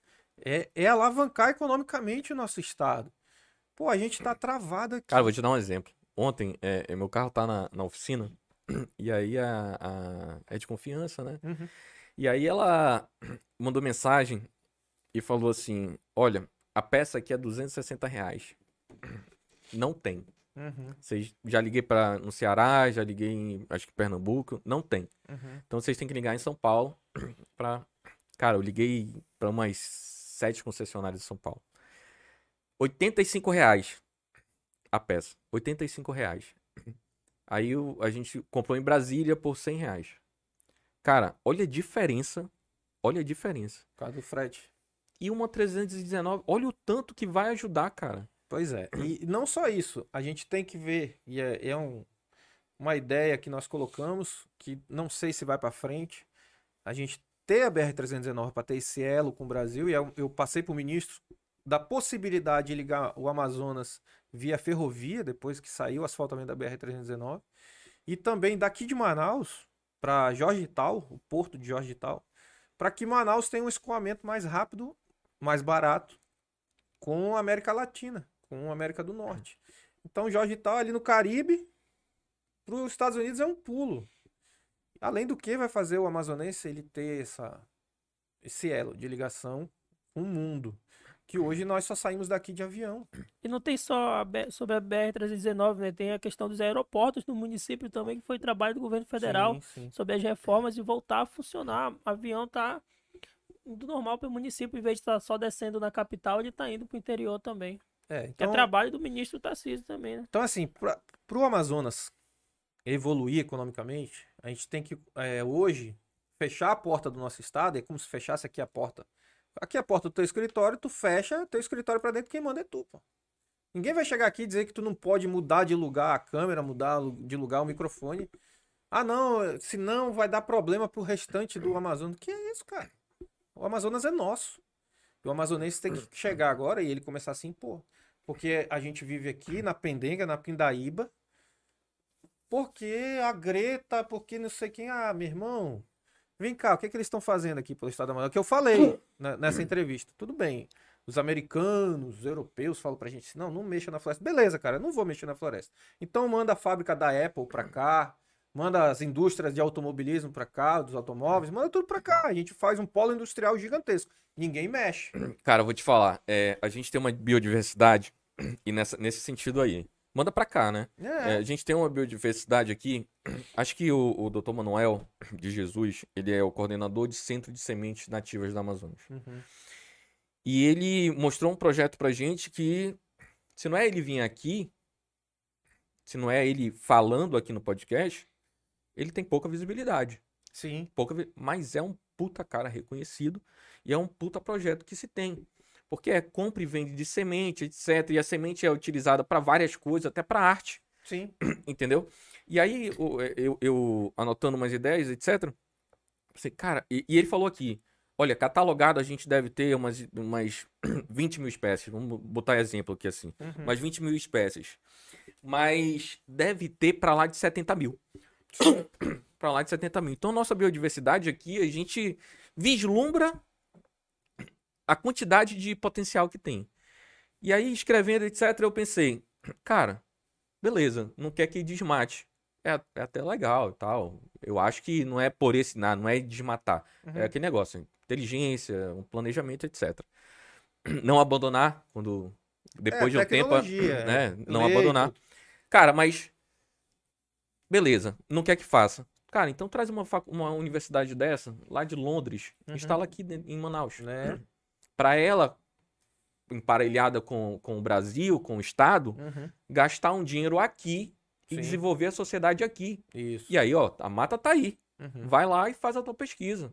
Tá aqui, ó. Mas traz alguma coisa pra cá. E o que, que eles fizeram? Tu sabe? E é mais ou menos isso que tu Eles tá. vieram aqui, pegaram as, as mudas, as sementes e levaram pra lá. E levaram pra outro lugar. E assim, beleza. Eu até eu acho legal a gente trabalhar com a biodiversidade, mas não agora. A biodiversidade a gente vai, us- vai usar ela quando não tiver mais nada pra gente explorar. Como assim? Mas aí eu já vou discordando de ti aqui. Vai lá. Não, o que eu tô te falando é o seguinte, vamos lá. A gente dividiu em lotes, a gente vai começar a explorar. Vamos explorar a terra. Explorar a terra é tirar o que tá em cima da terra, explora o que tem debaixo da terra, depois replanta. Uhum. Beleza? Vai reflorestar ali. Aí tu vai trabalhar com a biodiversidade. Por quê? Porque tu já usou o solo. Não tem mais nada ali. Aí beleza. Aí tu vai trabalhar. Por quê? Por causa da região. Porque essa, é, essas plantas e tudo se desenvolve melhor aqui. Tanto que eles levaram para fora e não desenvolveu. Desenvolve aqui. Então isso é um projeto futuro. O que a gente não pode é deixar de explorar o que a gente tem. É nesse sentido que eu tô falando. Não é que a gente vai acabar com a floresta. A gente vai usufruir o que a gente tem aqui. Ah, tem gás? Vamos tirar o gás. Precisa mexer na floresta? Precisa. Acabou o gás? Refloresta. Aí trabalha com a biodiversidade. Entende como é que é? Não entendo, mas quando eu falo biodiversidade, é, por exemplo, assim. Tem lá um sapinho que, que dentro dele tem uma gosma, Uhum. entendeu? E essa gosma é, é, foi estudada de alguma maneira, tem, pode oferecer algum, vamos lá, fazer alguma base de um remédio, Certo. entendeu? Então acho que o que tu tá falando pode ser muito bem trabalhado paralelamente na, na ciência, cientificamente, Sim. entendeu? Então assim, não é que a gente vai explorar o solo e depois que é mais ou menos o que está acontecendo, o que eu vejo acontecer hoje em dia no, no Amazonas há, há 30 anos. É, ah, eles deram aqui pra gente a. A, a, a Suframa. Zona A, a Zona Franca. Deram pra gente a Zona Franca. Mas desde 88 ela se acabou. O projeto, ele é maravilhoso. Quando era Porque- no período militar. Porque ele tem desenvolvimento da. da, da, da- não apenas pro estado, pra Sim, Amazônia, pro depender do, da Zona Franca. Uhum. Mas ele é para plantar, para ver essa questão de, de biodiversidade, para aproveitar. Sim. E esses dois projetos foram deixados de lado. Entendeu? E é uma coisa que dá para fazer paralelamente. Ó, vamos explorar aqui, como eu estava te falando. Dá para trazer uma universidade de lá de fora Sim. e falar assim: olha, o que sair daqui, 70% de, é, é meu, Uhum. 30% é teu Sim. instala aqui. Vamos fazer um. Dá pra fazer esse, esse contrato, Dá, entendeu? Dá, dá. pra trabalhar paralelamente. Só que quem é que quer? Na realidade, quem que nos representa para que isso aconteça? Entendeu? Aí é o que eu te digo, a Zona Franca ela definhou desde 88, definhou. Antes de 88, período militar, Tu acha que ela tornou a gente, a, a gente que eu digo, toda vez que eu falar a gente, é, é a nossa população. Tu acha que a, a Zona Franca ela tornou de alguma maneira a nossa população preguiçosa? Acomodada demais. olha, nós talvez ó, os políticos são reflexo da população, né?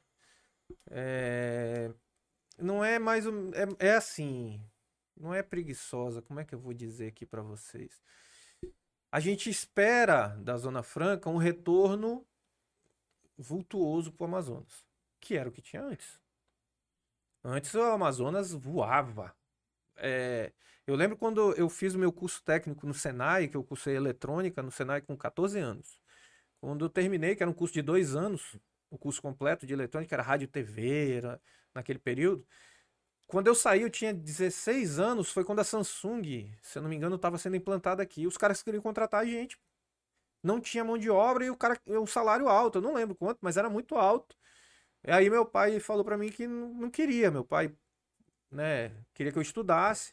Ele falou, meu filho, eu tava, tava no, que era Cefet, que agora é Instituto Federal do Amazonas, eu tava estudando lá, no segundo grau, ele falou, não, não, não vai trabalhar agora, vai, continua teu estudo. E eu lembro a briga que era. O meu professor do Senai, ele me, dizer, me aperreou muito, porque ele falou, cara, tu vai perder uma chance dessa. E os meus colegas ali de, de Senai, praticamente, eu acho que uns três só que não foram contratados naquela época. E de lá pra cá, acabou. Por quê? Porque politicamente os nossos representantes, eles não. É aquilo, pensou no bolso. E aí o pessoal de fora, pensando neles, pensando no- nos estados deles, levaram tudo daqui, acabaram com a Zona Franca. Então hoje, a gente precisa pensar. Por isso que eu digo nessa questão de exploração hoje do Amazonas, por causa disso. Porque qual é a contrapartida que nós temos hoje? Qual é? Não tem. O pessoal vem de fora, vem de, não sei, Brasília, de Mato Grosso, você que fala aqui do Amazonas. Beleza, não, ah, não corta a árvore. Coitado do caboclo que faz um roçado e queima lá o roçado dele. A federal sai de helicóptero lá pra prender o cara, pô. Até mesmo tu limpar teu- o quintal da tua casa hoje, fazer um motinho ali, É. queimar um, supor, de 20 folhas, levantar uma fumacinha, O Ibama bom, o Ibama lá. tá lá. Entendeu? Essa- então, assim, hoje, a gente precisa dar a solução pro povo do Amazonas. Ponto. Qual é a solução que tem? Os caras não querem liberar. Por que, que não faz isso que a gente tá falando? A Zona Franca existe? Existe, tá no papel, só que eles definharam ela. Então, volta o que era antes e a gente não mexe na floresta. E outra, tem que ter uma política pro interior. Tem que ter política, não é só aqui a capital. Porque o que aconteceu foi que muita gente veio do interior Que a Zona. Franca tem. É, O, o plano Sim. Mas- original tem. mas- Mas, ninguém faz. É, porque assim, qual era o plano da Zona Franca pro interior? Era, era o extrativismo, né? Trabalhar com castanha, com açaí, com esse negócio, fazer. Cada ponto tem o seu polo. Por exemplo, Capiranga trabalha com cará. Mas vem cá, o que, que os prefeitos de Capiranga fez para colocar uma indústria lá? para beneficiar o cara. Porque não adianta só plantar, coloca num saco e vende.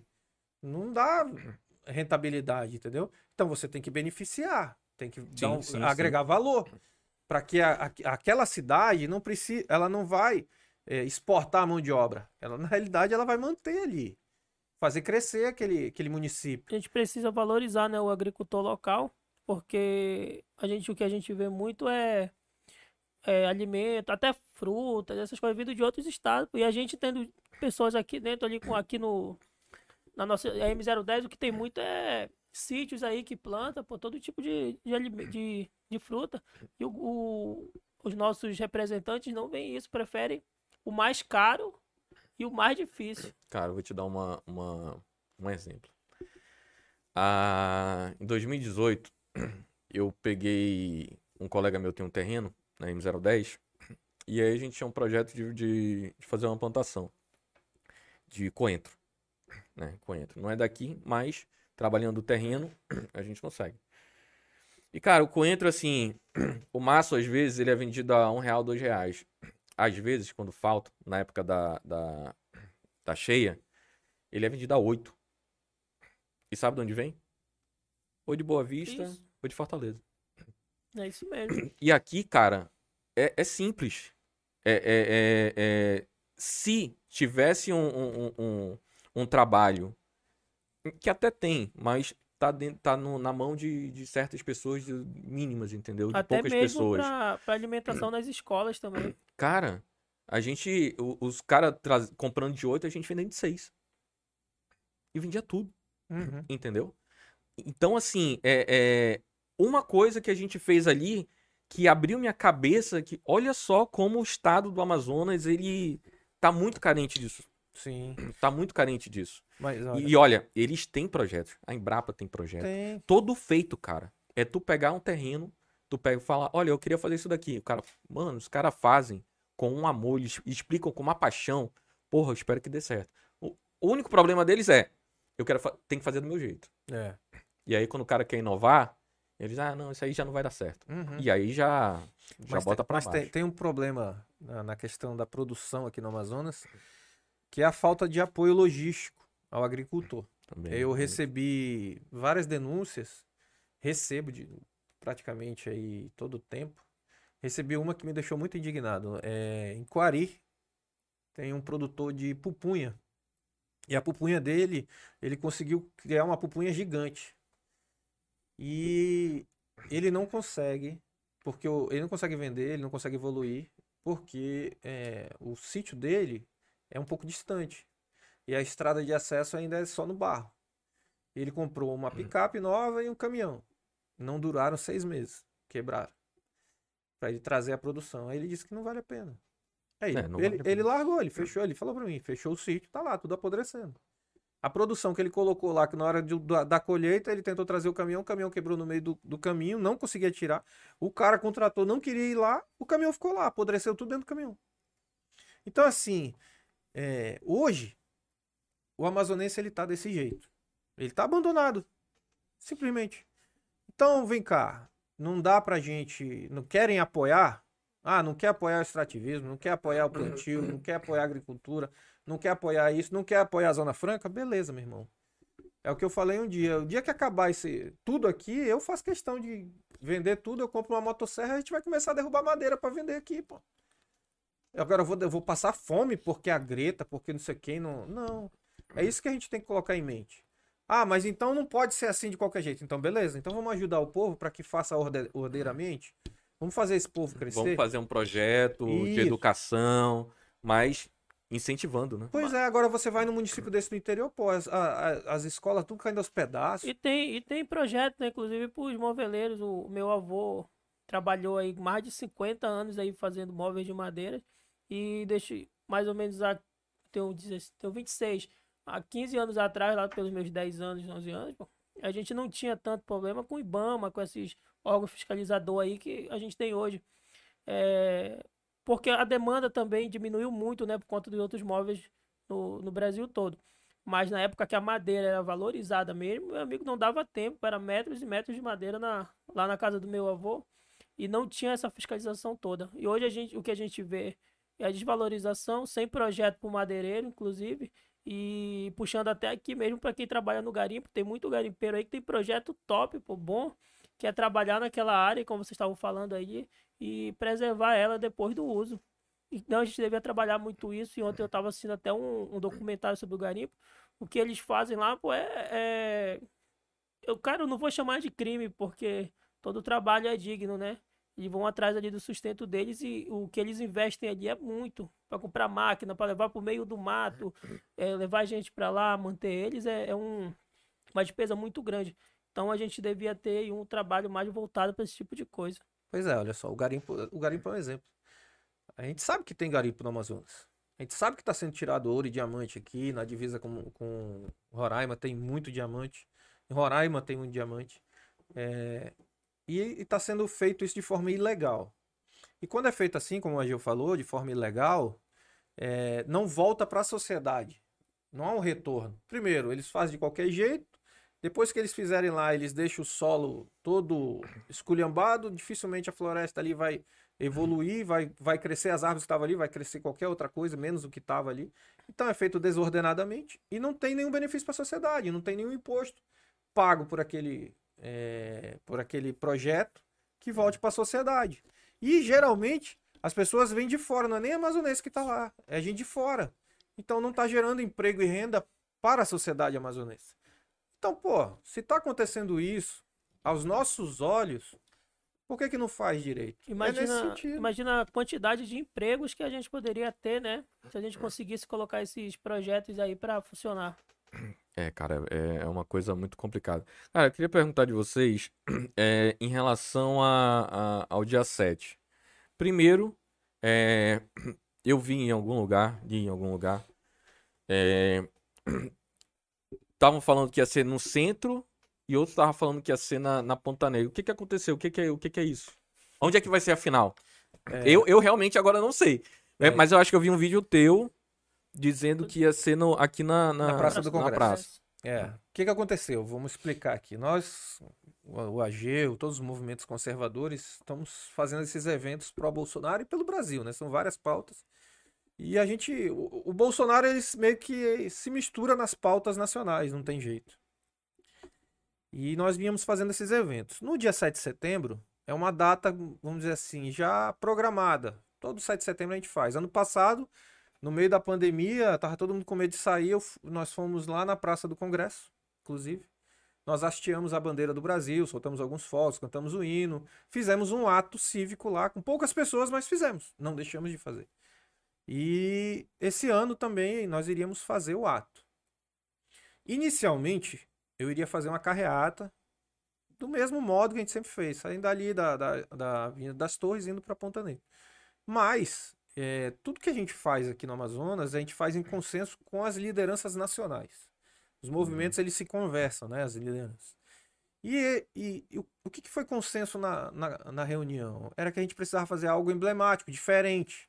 A Paulista, o pessoal vai para Paulista. Por que, que não fazem passeata na Paulista? Porque é, é, já é tradição ali do povo de São Paulo ficar ali na Paulista parado, na frente do trio, ali. Beleza. Mas aqui, eu lembrei, falei, pô, 2003, 2014, 2015 a gente fazia os eventos fora Dilma. E era passeata. E era emblemático. Por que, que é emblemático? Porque você, eu, a gente pode se manifestar com cartaz, pintando o rosto, é, com uma fantasia. Entendeu? O povo se manifesta. Não é o cara que tá ali em cima do trio. E não é esse o objetivo do 7 de setembro, o cara lá, lá em cima do trio se manifestar. Não, é o povo. Porque o presidente, ele já deu um recado que ele vai tomar uma atitude de acordo com o que o povo pedir. Então eu falei, ó, então no Amazonas a gente vai fazer uma passeata. Conversei com o Coronel Menezes, que é o, o representante do presidente aqui, a única pessoa que ele confia aqui no Amazonas é o Coronel Menezes. E aí eu conversei com o Coronel, falei, Coronel, a Implurb negou é, a Ponta Negra por causa de um decreto da pandemia. Eu falei, eu não, aí eu falei para ele, eu acho que a gente não tem nem por que entrar nesse mérito, porque a gente ia fazer um, um não ia mais fazer a carreata. Falei, vamos fazer uma passeata? A gente faz a passeata porque é um negócio emblemático. Aí ele topou na hora. Eu falei, então a gente lança lá no centro. Porque na Ponta Negra também não tem como tu fazer passeata. Vai sair de um lugar pra, de onde para onde?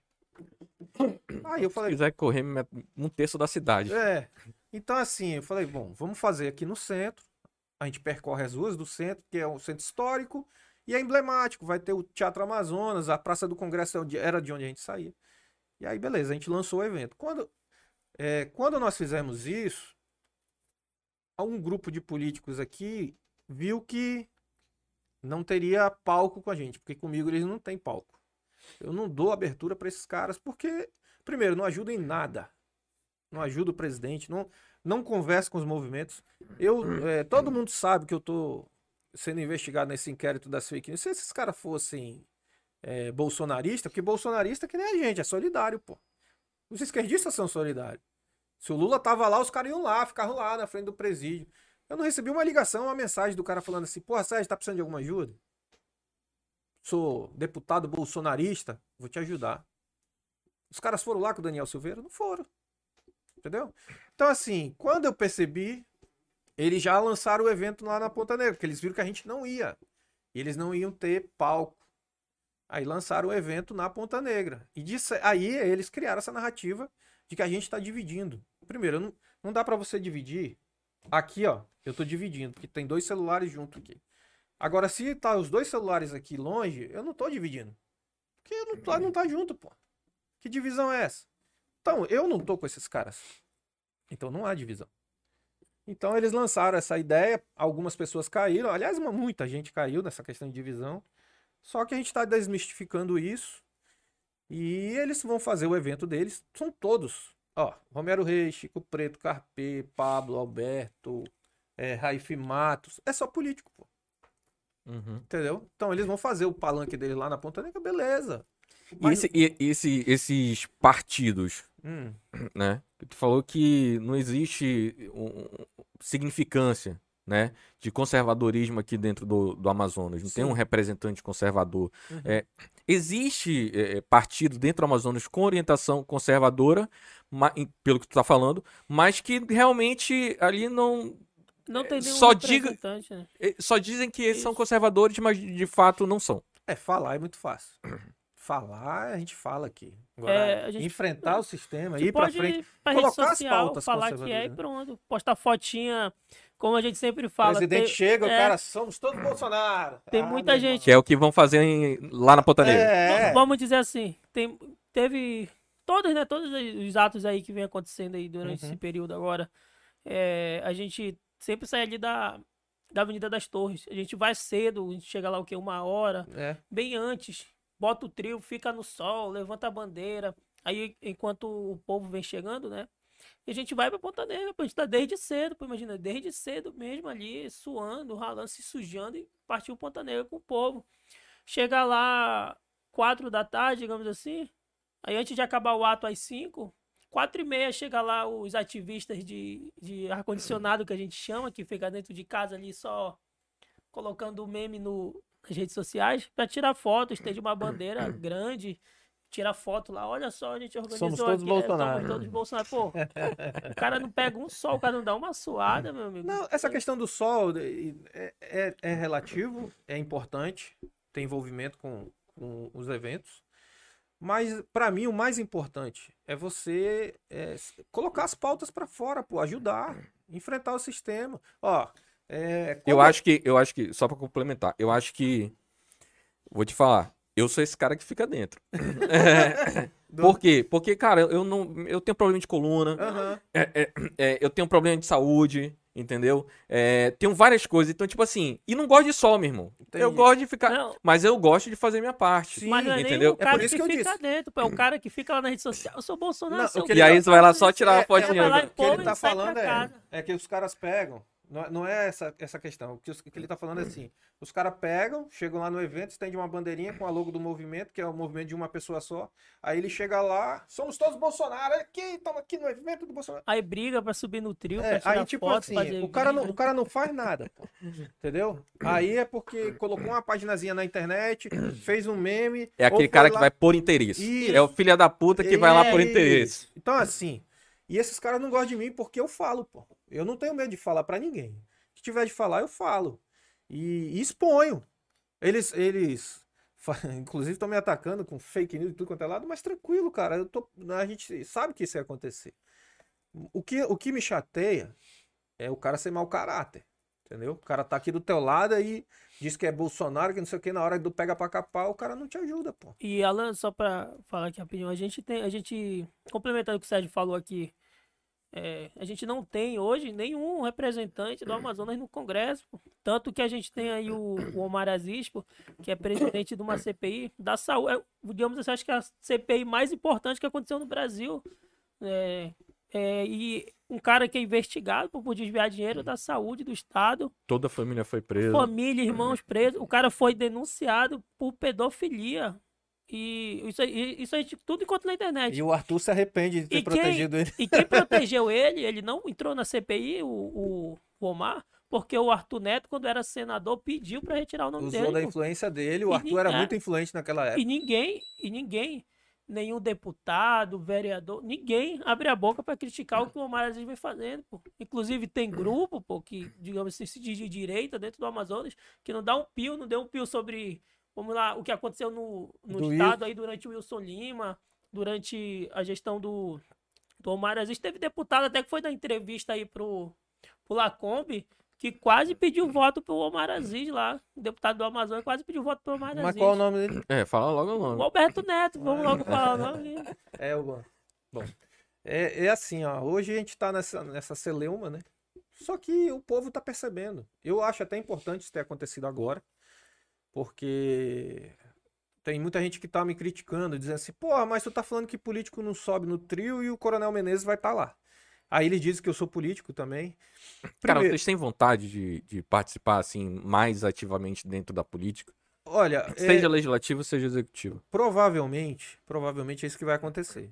A gente está conversando, a gente tem um projeto de, como eu te falei, político para colocar representante. Então não adianta a gente estar gritando na rua, porque o que, que aconteceu? Aí eu vou falar do Wilson Lima, do, da, da Assembleia. Quando morreram aquelas 30 crianças cardiopatas lá no Hospital Francisca Mendes, em 2019, eu fui o, um- a pessoa que foi lá para Djalma Batista com 2 mil adesivos do Fórum Wilson. Em 2019 quando faleceram aquelas 30 crianças lá. Deu- foi até mais. Porque pra mim, eu não aceito, cara. E eu somatizo isso. Entendeu? É uma coisa que mexe comigo. Eu não consigo ficar calado, não consigo ficar parado. E se eu ficar, eu passo mal. Então eu tenho que fazer. E eu fui, fui lá pra, pra Djalma, com dois mil adesivos que eu fiz do meu bolso. E fui lá. Fo- Opa, fora o Wilson. Coloquei lá e fui lá na Djalma. Eu distribuí dois mil adesivos em 40 minutos. Ali eu vi que a população tava com ódio. Em menos de um ano o cara fez um monte de bobagem. E aí, nós fomos fazer o Fórum Wilson lá na Assembleia. Lá na frente. E eu vou lhe falar, os deputados cagaram pra gente. Essa é a palavra. Cagaram, pô. Aí é que eu te digo que representante a gente tem.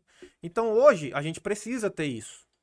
Porque, pô, se eu tô na rua aqui gritando, a gente tá tipo um jogo de futebol. Tu tá na arquibancada, tu fica gritando, gritando, gritando, mas tu não muda o jogo. Não vai mudar o jogo. Quem muda é quem tá ali com a bola no pé. Isso é, isso é, isso é, cara, isso é, é muito interessante.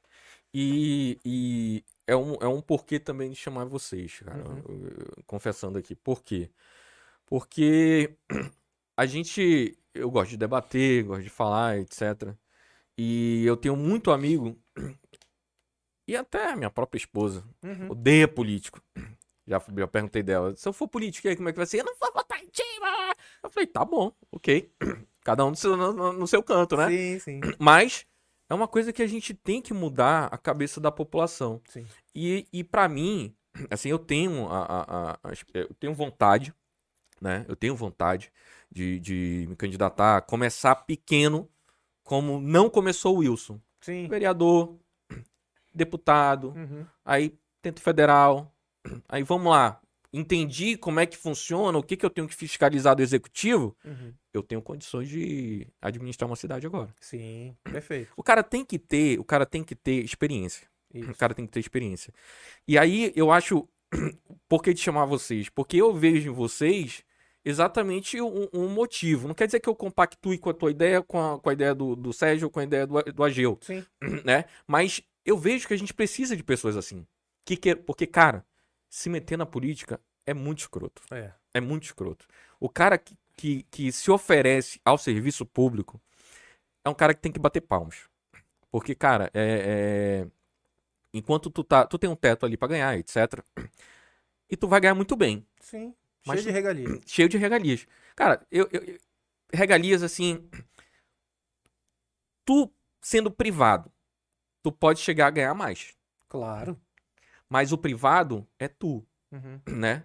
Tá, alguns têm, e, e que eu acho que todo mundo deveria ter, uma, uma- um projeto social. Toda empresa, pra mim, deveria ter um projeto social. Uhum.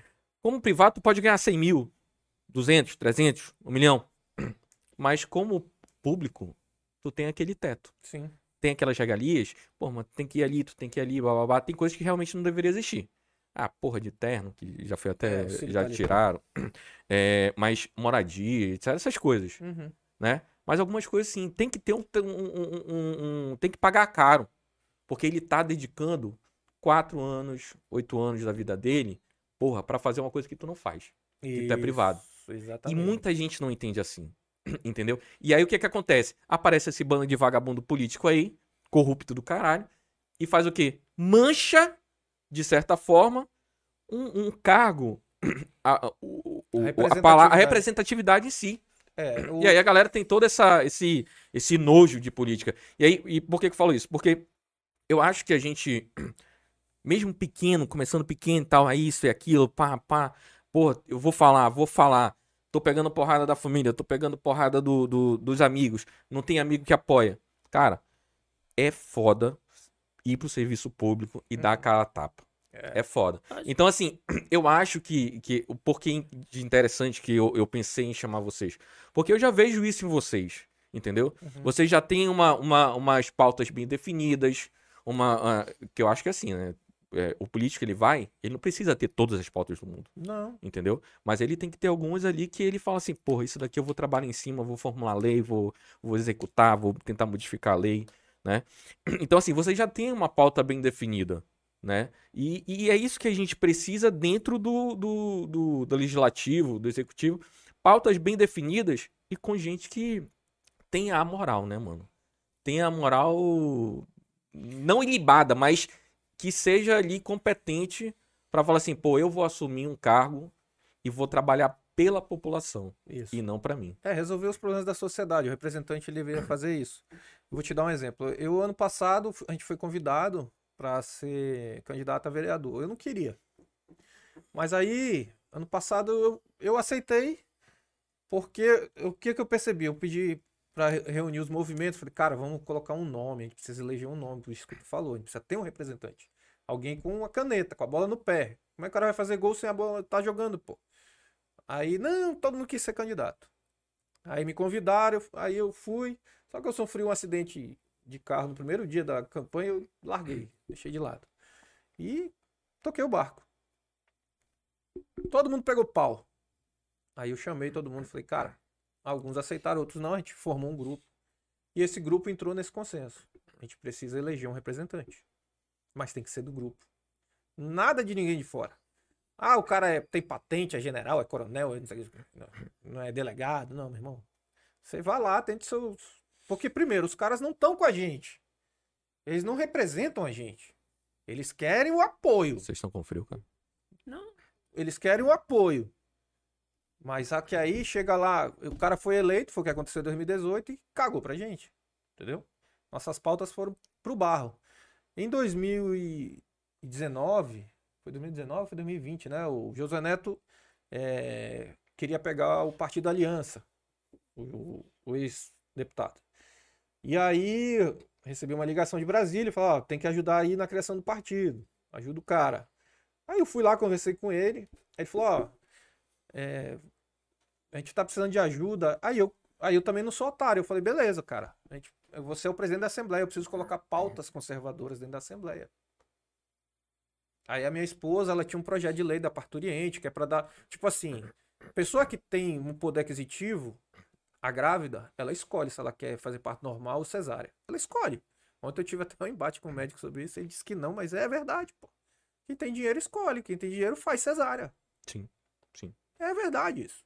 Só que a, a pessoa comum que vai para o hospital público, ela não tem esse direito de escolha. Ela chega lá, ela vai ficar até o, até o último momento para fazer o parto normal. Quando vê que ou ela ou a criança vão sofrer algum problema, geralmente sofre, aí que eles fazem a cesárea. E tá errado isso aí. Entendeu? Então a minha esposa tinha esse projeto, aí o Josué contratou ela para fazer esse projeto, que é um projeto demorado. Eu aproveitei e falei, pô, coloca aqui o da carteira estudantil digital. Ele foi lá e colocou. Eu falei, pô, o cara tá me ajudando, vamos ajudar aqui na criação da aliança. É assim, pô. Foi um, foi um lapso que a gente teve de representante. Foi quando ele ajudou a gente. Entendeu? Nesse sentido. E tá lá o projeto, não sei se foi votado ainda. Que é a carteirinha digital estudantil, que é para tirar da Uni. O estudante não precisa ir lá na Uni pagar 20 reais para tirar a carteira de estudante. Ele vai, entra no site da Seduc e tira de graça, pô. E acaba com essa palhaçada da Uni. Só que tá lá, tá tramitando. Então, assim, o que a gente precisa hoje é de representante. Eu tô dando esse exemplo do Josué porque foi, é prática. Uhum. Entendeu? Foi, foi o único único, né? parlamentar que estendeu a mão pros conservadores. Falou, e, não, quem, e quem foi eleito na, na onda aí, Bolsonaro, dizendo que era de direito conservador, não pegou um não projeto. tem nenhuma nenhum, pauta, não nenhum. tem nada, cara. Então, assim, hoje a gente tá órfão. Órfão mesmo, não tem. Então a gente precisa. O que, que a gente entrou em consenso? De fora, os caras não vão ajudar a gente. Porque eles não vivem a nossa realidade, eles não têm o mesmo pensamento.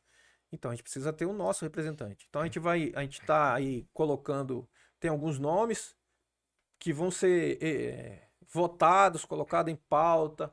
A pessoa que tenha mais chance, a gente precisa eleger. É esse o ponto. Precisa ter o representante. Esse é o nosso objetivo.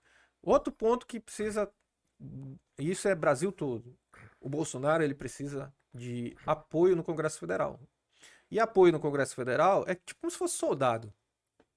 O cara tem uma missão para cumprir, vamos votar o voto impresso lá na Câmara Federal.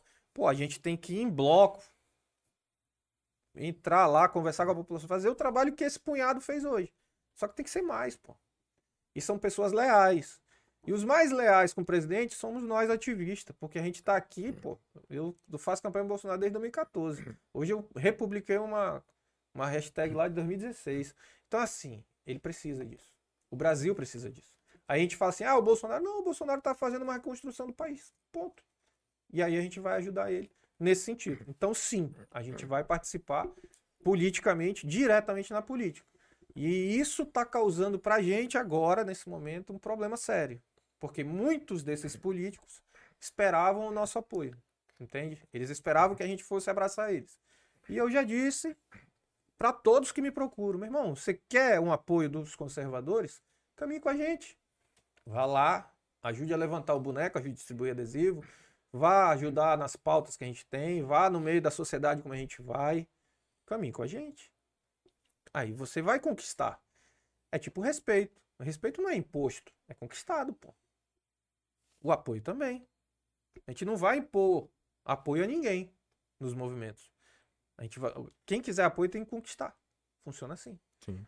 Entendeu? É mérito, né? É, É. mérito, é mérito. Cara, vocês, vocês fazem alguma crítica, assim, ao Bolsonaro? O que, que vocês acham que, que o governo Bolsonaro já, já deu umas patadas assim que poderia ter sido diferente? Cara, eu, na, na, na minha, na minha concepção, eu esperei, né, de 2018, eu falasse. Acho que a maioria das pessoas que votaram no Bolsonaro, que tiveram que mudar o pensamento depois que ele virou presidente, porque quando tu é candidato, tu tem uma atitude, mas depois que tu senta naquela cadeira, tu tem que ter outra. Tu, gente, é, o eleitor gostando ou não. E o que eu esperava mesmo é que ele entrasse ali, digamos, chutando a porta, né? Metendo ali o com tudo na porta do, do Congresso, até meio radical que eu vou falar aqui, extremista, mas eu esperava que ele chegasse, fechasse tudo mesmo e renovasse, né? E o que, o que, o que não aconteceu, o que, que, que a gente tem assistido é que o Bolsonaro é o político mais democrata que tem nesse Brasil. Até então ele tá levando aí todos os ataques a ele, ao, é, aos ativistas aí de direita, dentro da Constituição. E é o que ele falou ontem, né? Que a nova Constituição não vai ser na base da espada. Ele vai caminhar dentro das quatro linhas. O que o está acontecendo? Que os poderes estão indo para fora dela. Então, se ele tiver que tomar uma atitude, vai ser dentro da Constituição. Mas em relação a críticas, cara, em, em algumas falas dele, acho que porque elas saem muito do contexto, né? Que ele teve que, que reparar muito como ele falava na época da campanha para agora, quanto ele é presidente. Fora isso, o Brasil tem caminhado bastante aí, é, a gente que tem buscado muita informação sobre o que vem acontecendo aí na presidência, sabemos disso. Então, o cara que dá vida, porque que vamos digamos assim, pegou uma facada, que quase morre. Eu, eu, eu particularmente, no meu pensamento, se eu no primeiro susto que eu pego caminhando aí pra presidência, eu largo meu amigo, te vira e eu não vou dar minha vida por isso, não. Então, o cara que dá vida, acho que merece o respeito de, de todo mundo, pô, não só da direita, mas quanto da esquerda, porque o presidente vem tirando, aí vem tirando aquele, aquela, vamos logo falar no português, a preguiça que o brasileiro tinha de ficar só esperando pelo governo, só esperando pelo governo. Entre bolsa isso, bolsa aquilo, digamos assim. A, a, as únicas críticas eu acho que é, é, sobre fala mesmo dele. Só isso. E alguns ministros aí que a gente. E algumas pessoas que ele achou que eram boas pro, pro governo e acabaram mostrando ser diferente, né? É.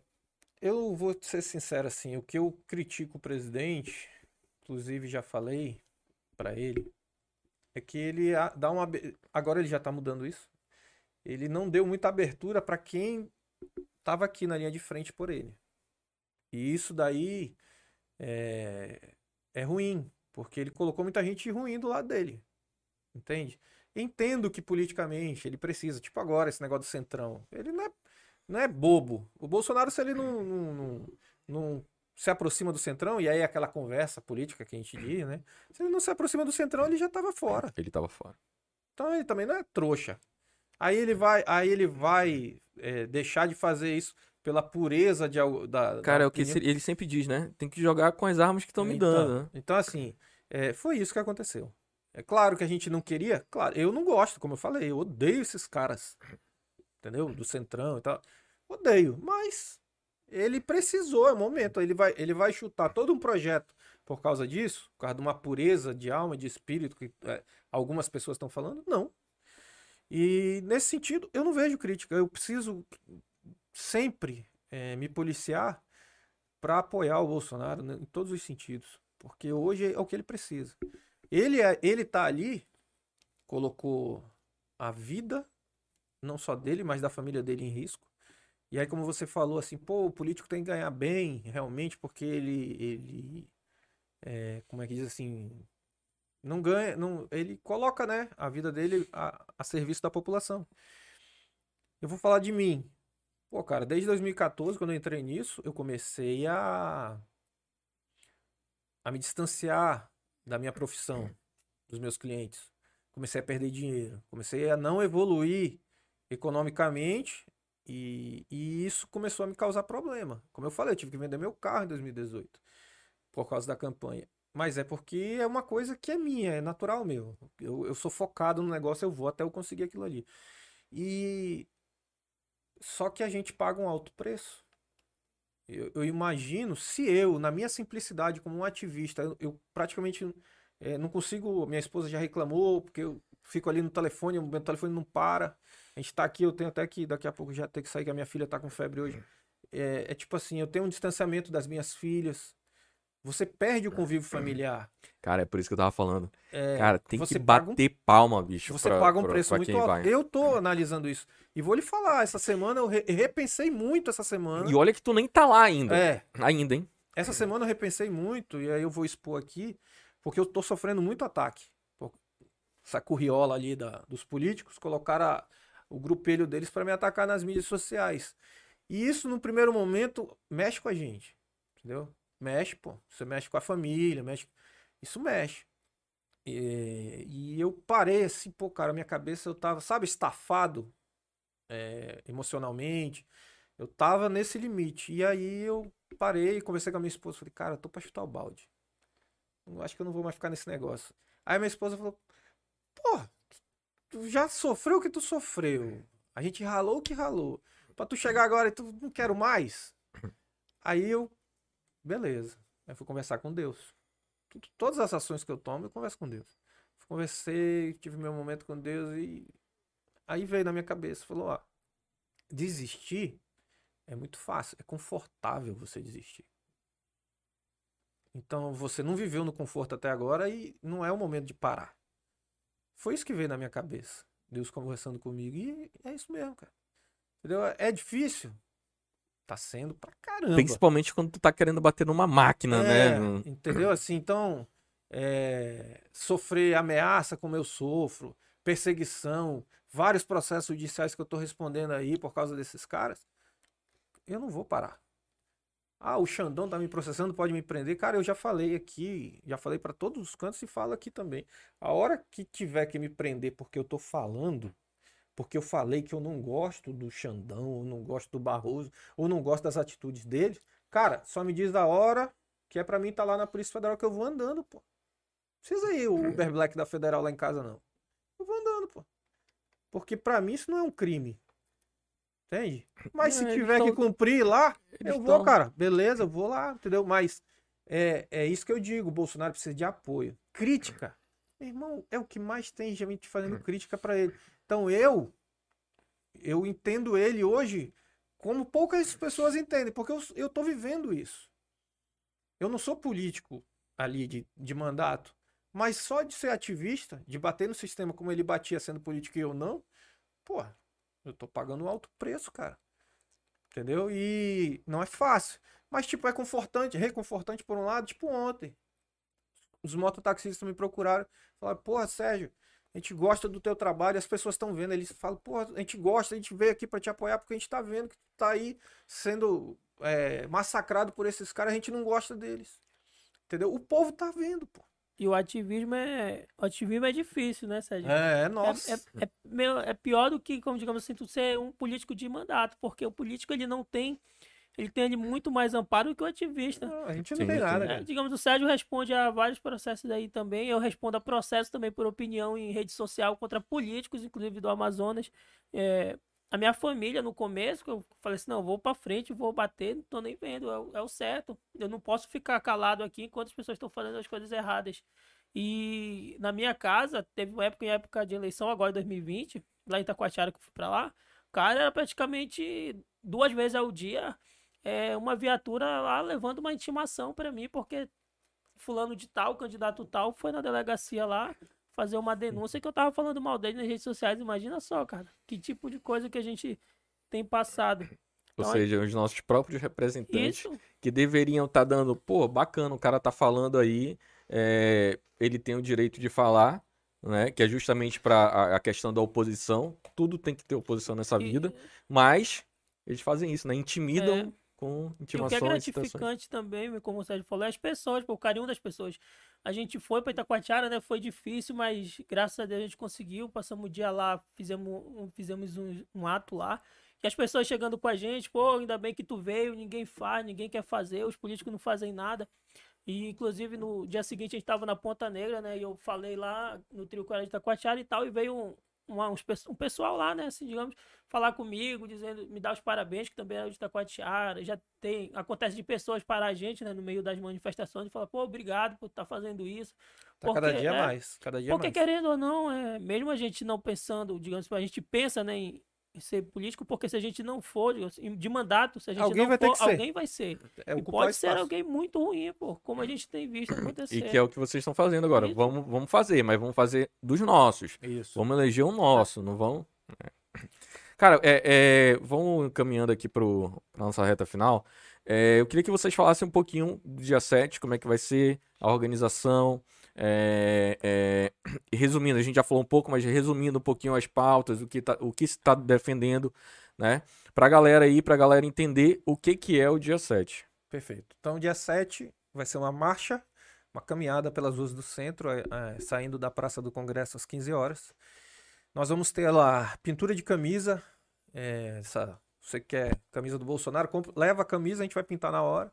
Vai estampar a camisa também. Então, você que tem aquela camisa branca de poliéster, tipo essa aqui, né? Gente vai estampar lá na hora. Vai ter uma equipe de pintura artística pintando o rosto da, da criançada e também, nossa, eu que- quero relembrar os caras pintadas, nós precisamos trazer isso de volta. Então é mais ou menos nesse sentido. E dar liberdade para o povo se manifestar. É esse o intuito do, do evento. É, as pautas. Pauta principal é liberdade. Liberdade. Hoje a gente não tem. Hoje eu tô sendo caçado, ele tá sendo processado. Eu posso ser preso qualquer hora porque eu falei do Xandão. E continuo falando e vou continuar falando. Entendeu? Então, assim, ah, porque eu tô falando? Porque eu fiz um vídeo? porque os youtubers lá fizeram os vídeos falando, mostrando, estão incomodando. É essa a verdade. Então, daqui a pouco, é, não sei nas tuas redes sociais, mas a minha, a dele, a gente fala com um ar fora da reta do que eles gostam, a gente é bloqueado 3, 10, 20, 30 dias no Facebook, Instagram. Então, assim. Foi bloqueado pelo Omar. É. Então, assim. Não, o Omar, ele. Ele Então- bloqueia todo mundo. É, né? então, assim, ó. Hoje é uma perseguição. E os nossos direitos estão sendo cerceados. E o principal é o direito de poder pensar e se expressar. Então, a gente tá falando aqui, daqui a pouco eu não vou poder mais vir aqui, pô. Tu pensa diferente de mim, pô, tudo bem, pô, mas aí a gente tem que defender que a gente tenha pensamento diferente e possa expressar eles. É, então ali, o, o evento é pela liberdade. Porque se eu tô sendo preso amanhã, pode ser você, você, entendeu? Porque a gente tá falando. Imagina, tu tem um podcast, cara. Aí se tu falar alguma coisa que o Xandão, o Magnânimo, coisa mais linda do mundo, não gostar, e aí? Você é um péssimo ministro do STF. É, entendeu? Então assim, é esse o sentido da coisa. Então a pauta é essa, porque a população percebeu. Outro, outro ponto, questão da vacinação. Tem muita gente que está dizendo assim, não, é, tem que obrigar, tem gente já já está chegando, já chegou aqui no Amazonas, um deputado estadual quer fazer um projeto de lei obrigando ter o cartão de vacina para entrar nos locais públicos. Já tem um vereador aqui também querendo fazer isso. Vem cá, primeiro, até que ponto eles têm prova e comprovação científica que a vacina realmente está funcionando? Que até agora não teve. Como é que eles querem obrigar a população a tomar uma vacina que não tem essa comprovação científica? Ela está em caso de emergência. Cara, quem quiser a liberdade que a gente prega é o seguinte: você quer tomar vacina, toma. A vacina está aí, ela está à disposição. Agora você também não pode obrigar a pessoa que não quer tomar tomar, pô. Que liberdade é essa? Então é nesse sentido. E como aconteceu no passado, que inclusive eu, eu fui um, uma das pessoas que se levantou aqui inconformado com esses lockdown, fechamento de comércio e tudo. Porque não tem fundamento e base ci- científica. Não tem, não funciona, não funcionou e não vai funcionar. Ponto. Aí os caras pegaram e fecharam tudo. Direito de ir e vir foi para as cucuias. Então é nesse sentido que eu digo e a gente vai lutar. Quer fazer as coisas? Faz. Mas não queira impedir os outros de fazer. É, é a liberdade que a gente prega é para todo mundo. Tanto de fazer como não fazer. Ponto. Liberdade acima de tudo.